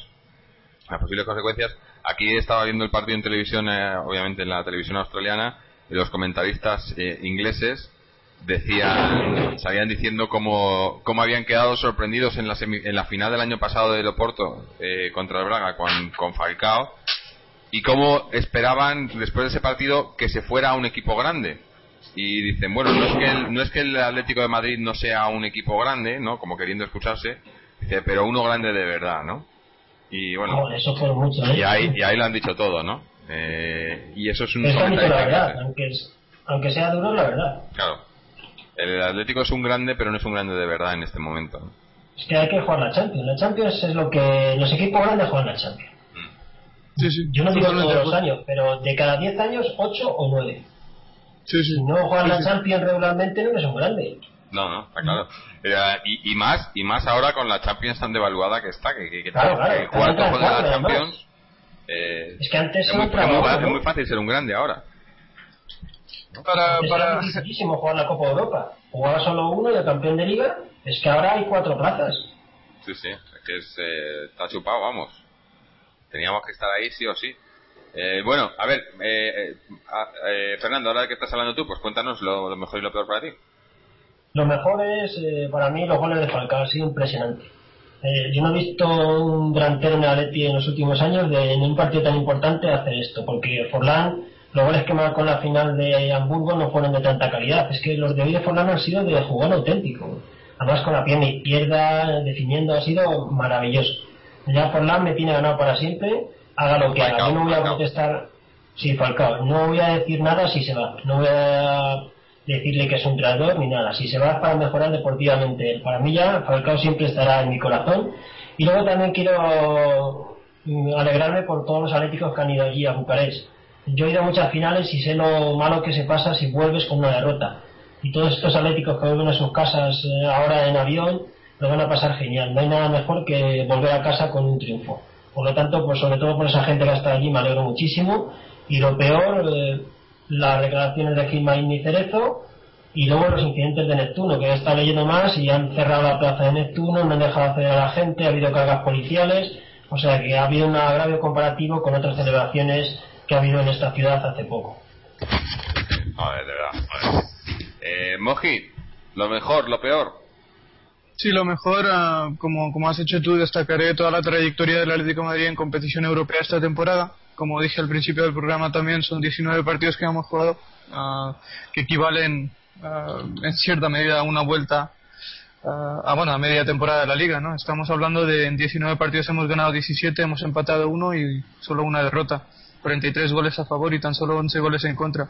Y esos, esos datos, esas estadísticas tienen mucho más mérito si nos damos cuenta de que hablando en el concepto de, la Europa League, eh, cortando los, eh, los dos rivales contra los que jugamos en la fase previa, en los 15 partidos de la Europa League nos hemos enfrentado a 6 de los 8 equipos que pertenecían a las cinco grandes ligas europeas. Así que los datos y los números que hemos obtenido en esta competición no son fáciles porque jugamos ante rivales sólidos y competitivos y a pesar de todo los futbolistas demostraron tener eh, calidad, nivel, personalidad para, para poder hacer una Europa League fantástica, la mejor campaña en Europa de cualquier equipo en la historia eh, desde que desde que bueno pues desde que desde que comenzaron las competiciones europeas allá por el año 50 Fernando nos podrá decir más de esto y bueno pues lo peor eh, la liga, ¿no? El hecho de que los futbolistas tuvieran mucho más y que lo han demostrado con hechos, ganando al Athletic Club en la final de la Europa League por tres tantos a cero, en una final en la que, como hemos dicho aquí, podíamos haber alcanzado, obtenido un resultado todavía más abultado, teniendo ese nivel que estén dependiendo de un milagro, de un milagro, para cumplir un objetivo básico de la temporada como es clasificarse para la Liga de Campeones, mm. Sí, bueno, lo que yo, lo que yo he dicho, ¿no? Es que hemos sido un equipo de, de dos caras. Eh, quizás más que nada en, los, en el último mes y medio eh, hemos, hemos decidido ir a, por la, Europa League eh, más que por la Liga. Y, y, es más, estaba leyendo, esta, esta semana estuve leyendo varios, varios artículos en los que se comentaba, creo que era el, el partido contra el Besiktas, me parece que fue, ¿no? Eh, antes del partido comentaban eh, cómo eh, Simeone hablando, no, no, sé, no sé de, quién era el artículo ni, ni si era de primera persona de que habían estado allí, pero como Simeone dudaba entre, entre qué hacer, si alinear a un equipo titular en, en Europa League y, y, sufrir las consecuencias en la liga o, reservar jugadores en Europa League y concentrarse en la liga y al final salió con los titulares no en, en Europa League no y, como daban ahí el punto de inflexión no de, de, ese dedicarse a la Europa League conseguir ese, ese título eh, a, costa de lo, de lo que podías perder en la liga, ¿no? Y yo creo que podíamos haber eh, podíamos haber hecho las dos cosas, ¿no? Igual igual no hubiéramos hecho una campaña tan brillante en Europa League, pero creo que podíamos haber conseguido el título igualmente, quizás no de manera tan brillante, pero a, costa de, de, estar en, mejor clasificados en la liga, ¿no? Repartir un poco los esfuerzos. Lo, lo, lo que me ilusiona de esto, ya digo, por un lado me, me, me, da, me da miedo lo que puedan hacer con el equipo ahora, pero lo que me ilusiona también es que, suponiendo que, siga Simeone y le den todo lo que quiera, o, que escuchen lo que, lo que pida, eh, es lo que hemos dicho antes, ¿no? Eh, en otros programas. A Simeone habrá que valorarle en realidad cuando empiece la temporada y cuando sea un equipo que ha, que ha montado él y que ha empezado él la temporada, ¿no? Pero viendo lo que hemos visto esta temporada, eh, yo creo que solo puede se le pueden augurar cosas buenas, ¿no? A, Simeone como entrenador, ¿no? Es lo que decías tú, si le si le, dejaran el equipo que tiene lo que lo que él quiere quedarse de este equipo y añadir algunas modificaciones que, también querrá podríamos tener un equipo muy competitivo la temporada que viene con un entrenador muy competitivo y, se podrían eh, mirar a cotas más altas de las que de las que hemos mirado esta temporada no pero claro todo depende de que se le deje hacer y de que y de que se le deje colaborar en la en la confección de la plantilla que ya sabemos que que luego siempre salen todos diciendo los entrenadores, no, no, sí, esta es la plantilla que quería y tal y demás, pero en realidad no lo es. Lo que pasa que no van a decir nada porque si dicen algo ya, ya sabes lo que pasa. Sí, ahí solo queda la opción de o tragar o tragas, sí, o tragas o te vas. Yo, yo insisto en que yo insisto en que hasta este momento, hasta este momento Simeone siempre se fue de equipos donde la directiva no, no le demostró un apoyo firme y donde no le, no le dieron todo lo que pidió en el, en el aspecto deportivo, en términos de confección de la plantilla. Y espero que haga lo mismo en el Atlético de Madrid, porque se lo merece. Quiero decir, no se merece, lo que quiero decir con eso es que no se merece que le maltraten en el Atlético de Madrid, como hemos hecho con otros entrenadores buenos que hemos tenido en el pasado. Es lo que, es lo que tengo yo, que si acepta, si acepta las condiciones que le van a poner, al final le va a pasar lo que le ha pasado a otros, que va a salir por la puerta de atrás. Y el malo es lo que no le deseo. Y el malo será Eso es precisamente lo que. Sí, claro. Eso es precisamente lo que no. Sí, sí. no le deseo eso. En parte por, por tragar, por no tener valentía en un momento dado. Es mejor dar un portazo en un momento dado que no tragar, que al final a ver le pasó lo mismo. Es que a muchos. Le han pasado a la mayoría. Siguen a lo mejor por amor al club o por lo que sea y, luego cuando vienen maldadas son los primeros que salen. Claro, claro. Por eso digo que habrá que ver si, si le dejan. Ojalá, ojalá, porque como, como ya le sonó la flauta con, con, con su fichaje, que era algo que no se esperaban, eh, pues igual igual confían en él y le dicen, mira, bueno, pues a ver, ¿qué quieres? No, no, como, igual suena la flauta dos veces seguidas. Simeone fue el típico fichaje que se hacen, que hicieron única sí, para callar por... sí, sí, a la desesperada y para callar a la afición. Sí, sí, por eso digo que, ah. le sonó la flauta. Simeone, eh, es todo lo contrario a lo que puede ser Manzano, pero en todos los aspectos. Pero en todos los aspectos. O sea, la, razón por la que le ficharon fue eso, a, callar a la gente. Sí, sí. Pero ya digo que, que, quién sabe si a lo mejor dicen, ah, bueno, pues oye, como ha funcionado, vamos a dejarle que haga lo que quiera. Eh, obviamente, obviamente, eh, le van a, van a traer, porque eso, eso en el Atleti mientras esté esta gente va a seguir pasando, va a haber fichajes eh, cuestionables que nadie va a saber de dónde vienen ni qué, ni qué pinta. no le saca y ya está, igual. Claro, bueno, pues eh, ¿qué es lo que ha acabado haciendo Simeone, no? Al final ha confiado en los que él que pensaba y, ha habido otros jugadores que sabe, sabemos que están ahí por lo que están eh, eh, y, no y no han jugado, ¿no? Y no les ha dado minutos, ¿no? Y bueno. si la clave es que no le destrocen el equipo. Claro. Bueno, exacto, eso, eso es claro. Pero no, pero incluso destrozándole el equipo, en ese sentido, incluso destrozándole el equipo, yo creo que lo que ha demostrado Simeone es, es que, puede sacar el mejor rendimiento de, de, lo que tiene, ¿no? Lo que, lo que, lo que quiero es eso, que tenga, que tenga mejores, mejores mimbres. Que se quede lo mejor de lo que tenemos, obviamente, ¿no? Pero. De todas formas, si os doy cuenta, la política, eh, porque pensándolo esto, la política deportiva de esa gente, esta, gente se le podrá acusar de todo, pero que de tontos no tienen nada. Si os dais cuenta, a lo largo de todos estos años de que, sobre todo desde que se convirtió en sociedad anónima al club, tanto cuando estaba Gil padre como está ahora Gil hijo, eh, la política deportiva se suele definir, eh, eh, aparte del de, trasiego de jugadores, los jugadores que, como decía Jorge, no se saben por qué se fichan, no responden a ningún perfil futbolístico que sea necesario en, el juego que va a desarrollar el equipo con el entrenador, el entrenador quiere una cosa y fichan otra, algo así. aparte de eso, ahí como, como, una figura que siempre fichan. Es a un 9 muy bueno. Eso, es cierto. Analicemos todos los 9 que ha tenido el Atlético Madrid desde, eh, por ejemplo, el doblete. Sí, sí, bueno. Hasselbein, Hasselbein, Hasselbein, eh, Vieri, Torres. Torres tuvieron la suerte de que salva. Eh, y ahora Falcao. Orlán, Agüero. Orlán, Agüero. O sea, es algo. cuando. No, perdona, es que solamente iba a poner un nombre que es el de Matella Kesman, que lo ficharon siendo creo que bota de oro. O sea, él fue bota de oro, fracasó en el Chelsea y lo fichamos el año siguiente pensando que iba a triunfar en el Atlético de Madrid. Entonces, darle toda la, darte a ti toda la razón en lo que estás diciendo, ¿no? Sí, sí. No, pero es, algo que, siempre hacen, vamos. No, pero y siempre suele ser el 9. Como eh, al, al, final, eh, es cierto, o sea, al final el fútbol son goles y quien mete claro, y tener a esto es lo que te quiere decir eso es lo que saben de fútbol no piensan no pues fichamos al delantero que meta que meta 50 goles y ya no hace falta fichar más y, pues muchas veces pasa eso nos gastamos el dinero en el delantero y hemos tenido delanteros eh, de nivel mundial pero es que luego hemos tenido es que el problema es eso no puede mezclar un equipo con un jugador de, de un crack mundial con otros jugadores que no estarían jugando ni en segunda división, ¿no? Y es lo que nos pasa muchas veces. ¿no? Es que, por ejemplo, si vendemos a Falcao, ¿a quién podríamos traer? Ahora mismo en el mercado no tiene ningún delantero del que te garantice los goles que te garantiza Falcao.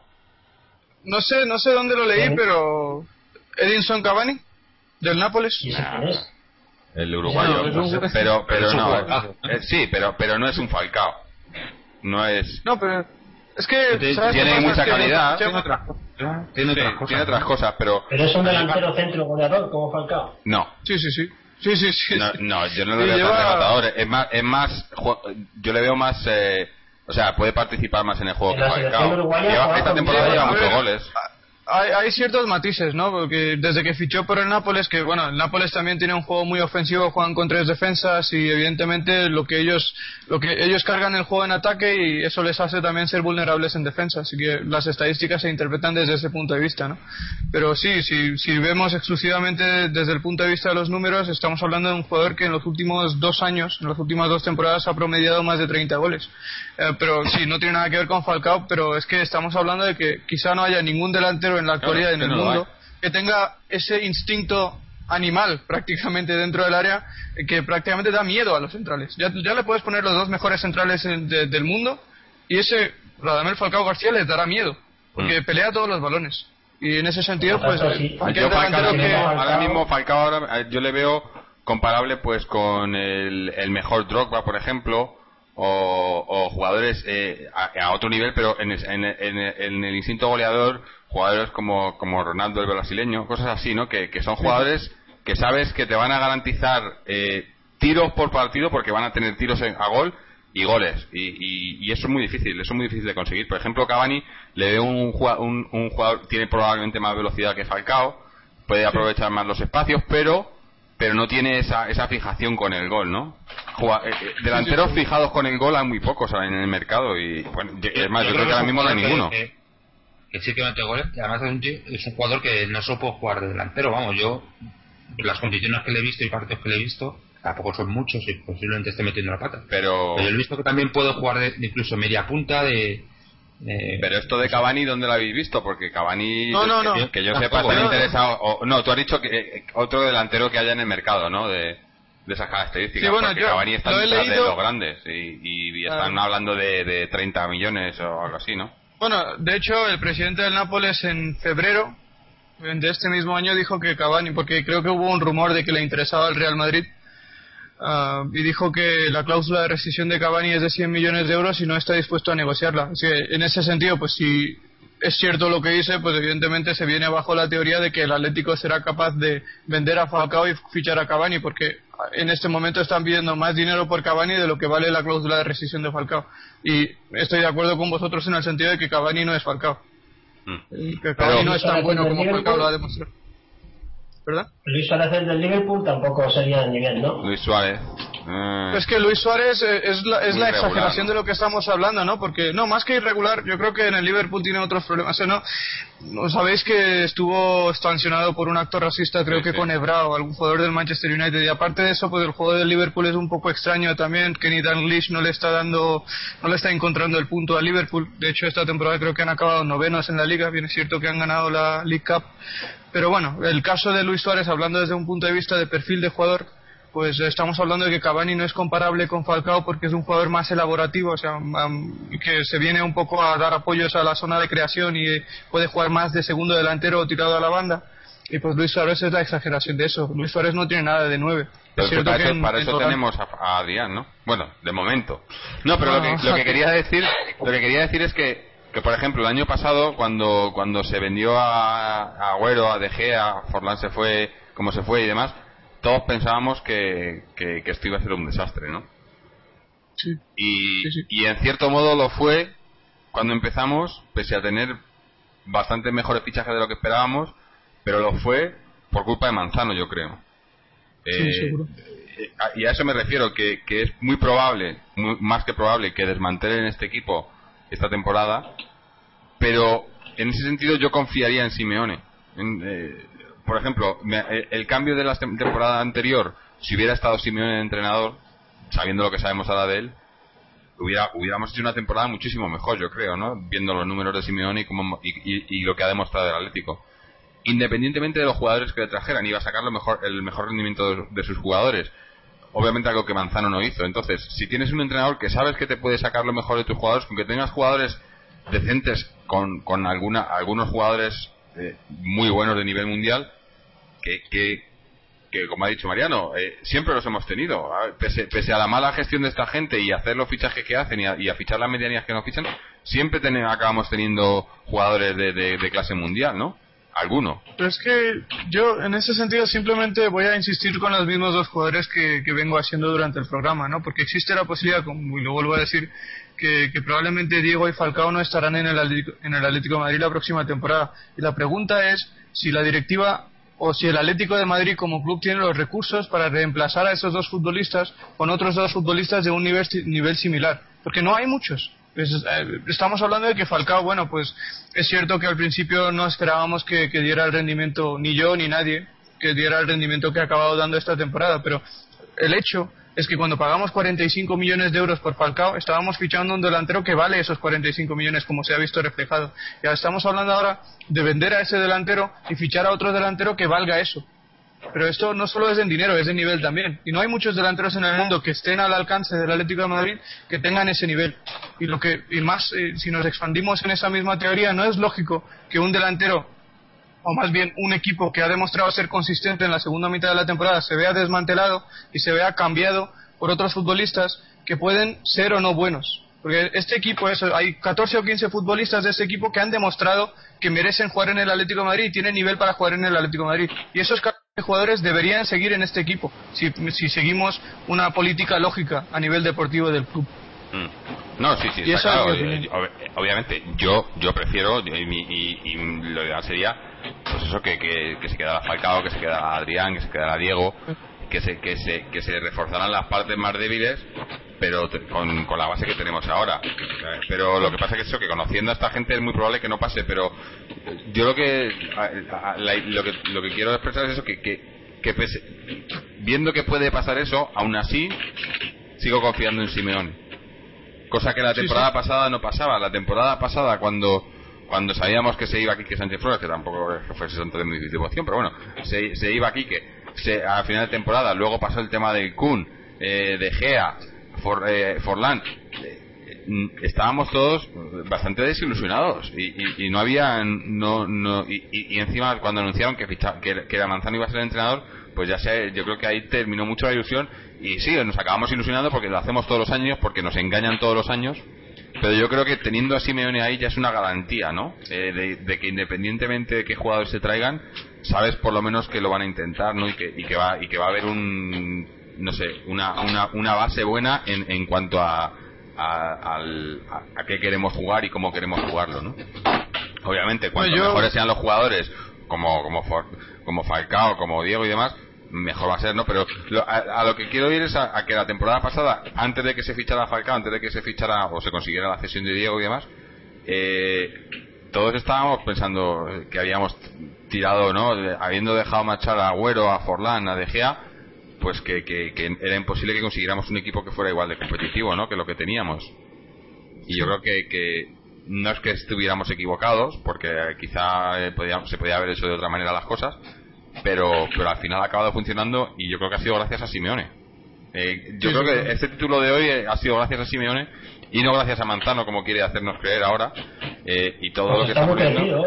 Sí, sí, no, eso te he dicho, ya lo he dicho antes que, que, que, se, que eh, bueno, no, no, quiero no quiero soltar tacos, pero vamos, me parece me parece de, de, rastreros y cobardes salir ahora diciendo que esto es que esto es tuyo, ¿no? Que, tú has que tú has conseguido parte de esto.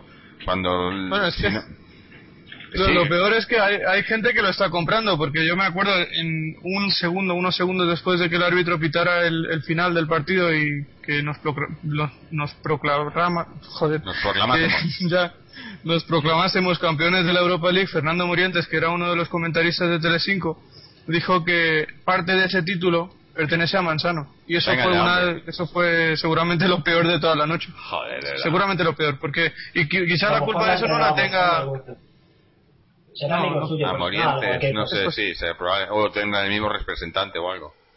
Sí, probablemente, pero es que... Si no acordarse de Manzano en ese momento, no se ha acordado ni Kiko, que estaba ahí, se acuerda a un madridista, es un poco extraño. Sí, sí, no, es que yo, yo, lo, yo le he hecho la culpa exclusivamente de eso a, a Gregorio Manzano por no tener dignidad profesional.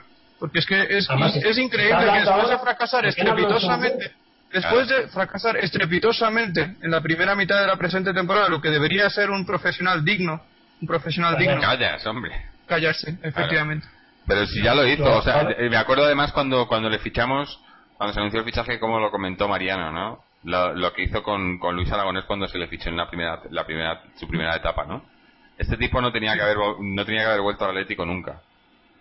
Y, bueno, y, yo creo que, con lo que está haciendo, eh, se está, él, mismo se está, se está lapidando como entrenador, porque cualquier gente, ¿sabes? No sé, yo le ves esas declaraciones que hace y ese, esa prepotencia, eh, no sé, yo no querría alguien así en el equipo, vamos. Yo creo que el tipo se cree que, que la culpa no es suya y que lo hizo todo bien. O es tonto o se lo cree, no cada otra seguramente, sí, seguramente se lo cree. Él estará convencido de que, de que lo ha hecho todo bien y de que, de que esto es obra suya. Pero... Y que fue injustamente tratado y que le echaron injustamente y que debía haber seguido. Sí, sí, claro, porque no estaba haciendo nada mal, ¿no? es que cuando le echaron dijo que tenía el equipo en la Europa League clasificado, que la liga quedaba mucho y que el único fallo había sido la Copa del Rey. Claro, nada, estaba perfecto todo, ¿verdad? Joder. Cuando se fue Gregorio Manzano, creo que el equipo llevaba cuatro derrotas seguidas.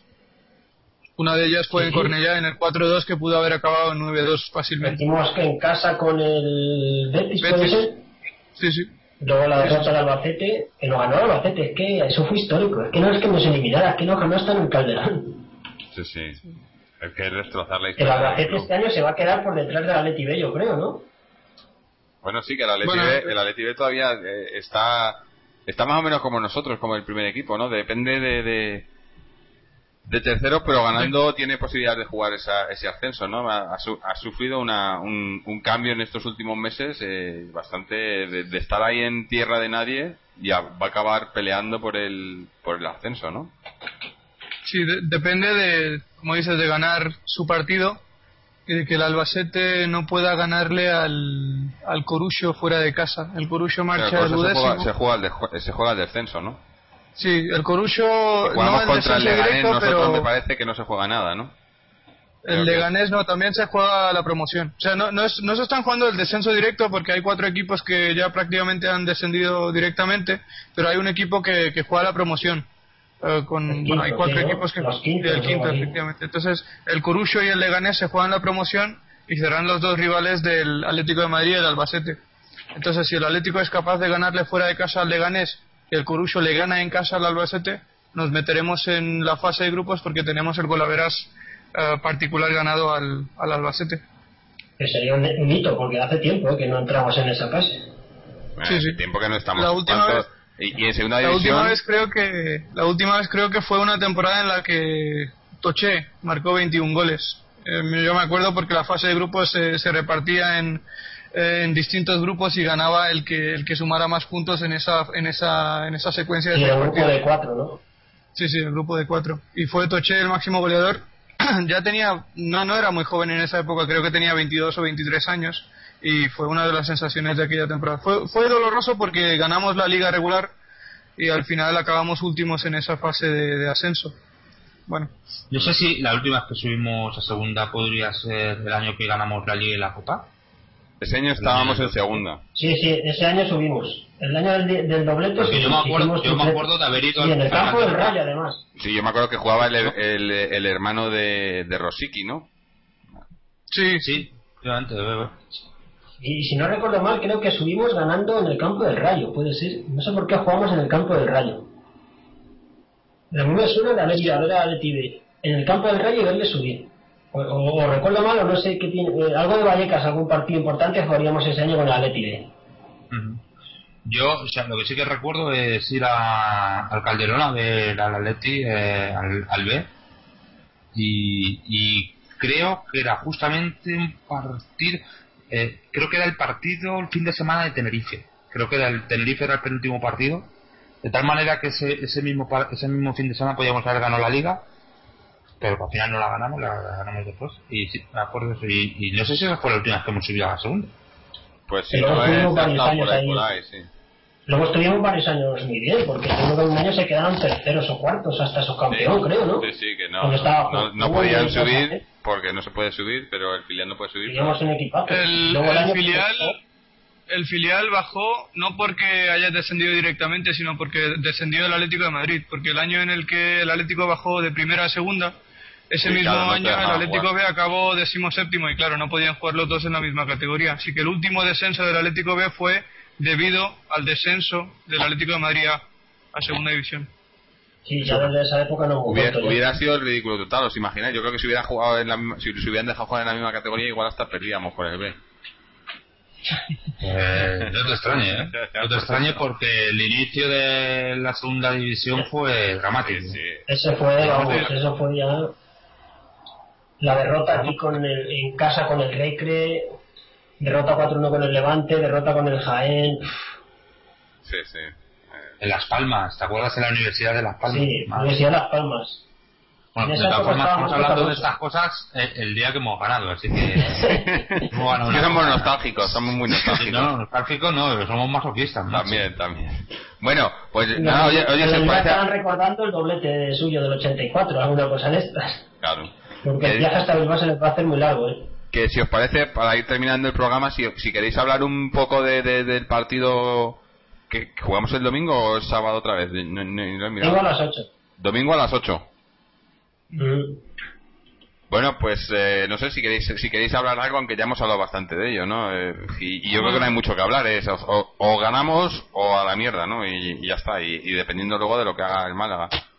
Sí, yo, para mí uno de los factores claves de ese partido es que al Villarreal le vale el empate para salvarse y conociendo a Lotina, como dije antes también, existe la posibilidad, no sería muy inteligente por su parte, en mi opinión, pero existe la posibilidad de que nos espere atrás y intente buscar el empate a cero desde el primer momento.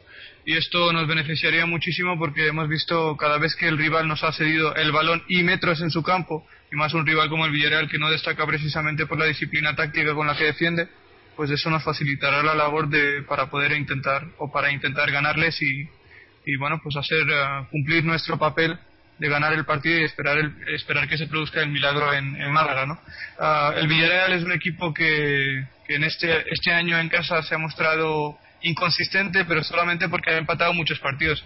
Ah, porque si vemos los partidos que ha perdido detrás del Real Madrid y el, Barcelona es el, es el equipo que menos partidos pierde. Solo ha perdido dos creo que fue contra el Getafe y el otro no recuerdo exactamente contra quién pero ha empatado 10 partidos en casa y eso pues le está le está costando para pues, es uno de los motivos por los cuales claro 10 empates de 18 en casa son son muchos empates y es uno de los motivos por los cuales ha llegado a esa situación tan mal no aparte de que creo que es el peor equipo a domicilio de toda la liga española. Pero bueno ah, será un partido difícil que duda cabe porque el Villarreal se está jugando lo que se está jugando.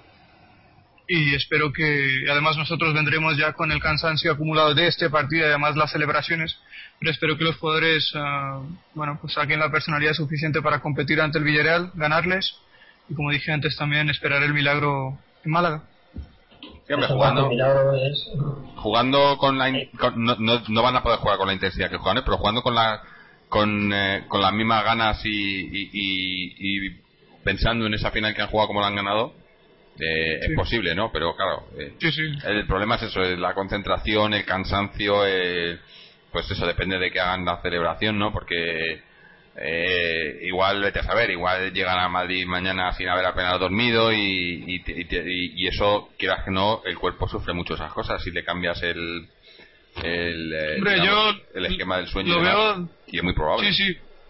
Sí, bueno, hay, una, hay un dato que el Atlético de Madrid con, con el de esta noche lleva creo que son ocho partidos seguidos sin perder. Ah, de hecho, en esos ocho partidos ha empatado esos dos partidos que, bueno, pues los empatamos como los empatamos en los últimos minutos.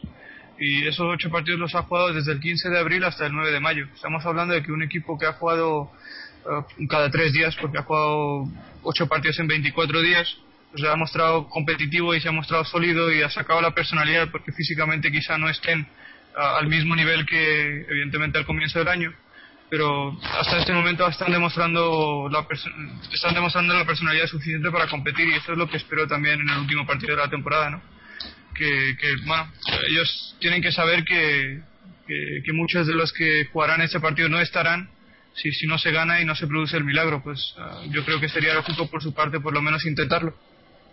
Mm. bueno a ver a ver si es verdad no a ver si no, no tenemos ninguna baja no ni nada Sí, Turán, Turán está sancionado. Ah, Turán, es verdad que le sacaron una amarilla a lo tonto el otro día, sí, al final. Sí, sí, sí. sí, Por, jugar a Toto Salvi, me imagino. Probablemente, sí. Pues sí.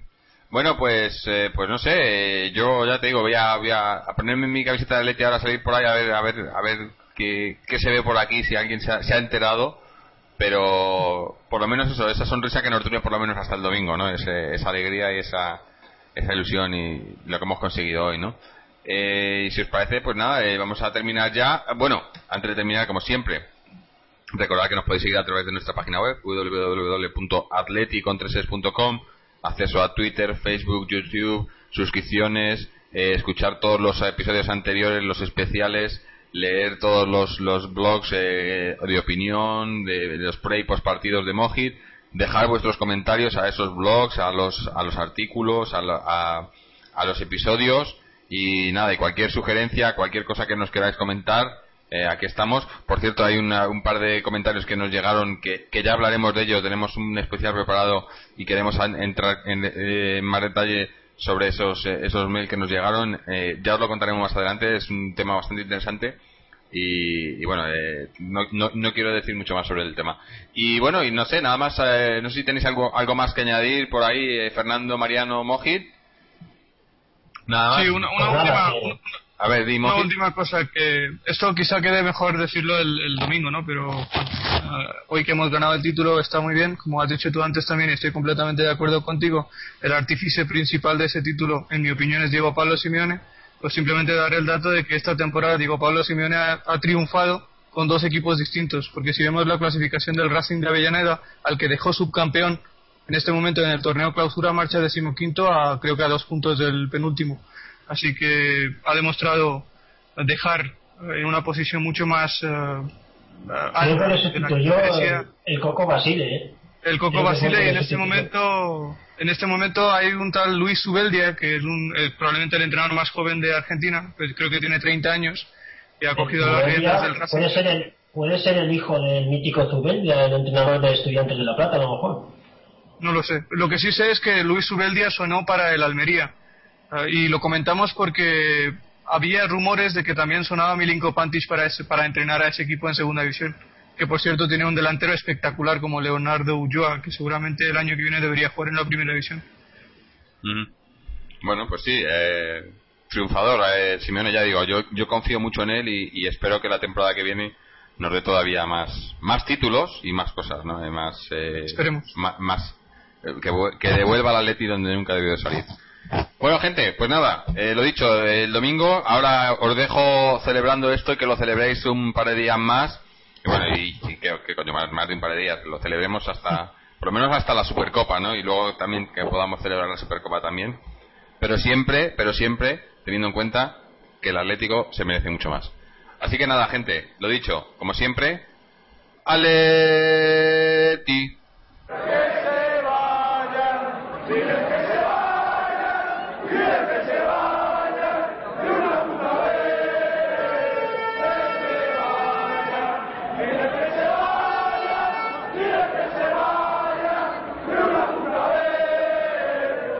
Como nuevo cliente de Western Union, puedes disfrutar de una tarifa de envío de 0 dólares en tu primera transferencia internacional de dinero en línea. Envía dinero a los tuyos en casa de manera rápida, fácil y conveniente. Visita westernunion.com o descarga nuestra app hoy mismo y tu primera tarifa de envío corre por nuestra cuenta. Apliquen ganancias por cambio de moneda. No disponible para tarjetas de crédito y envíos a Cuba. Servicios proporcionados por Western Union Financial Services Inc. NMLS 906983 o Western Union International Services LLS NMLS 9069 85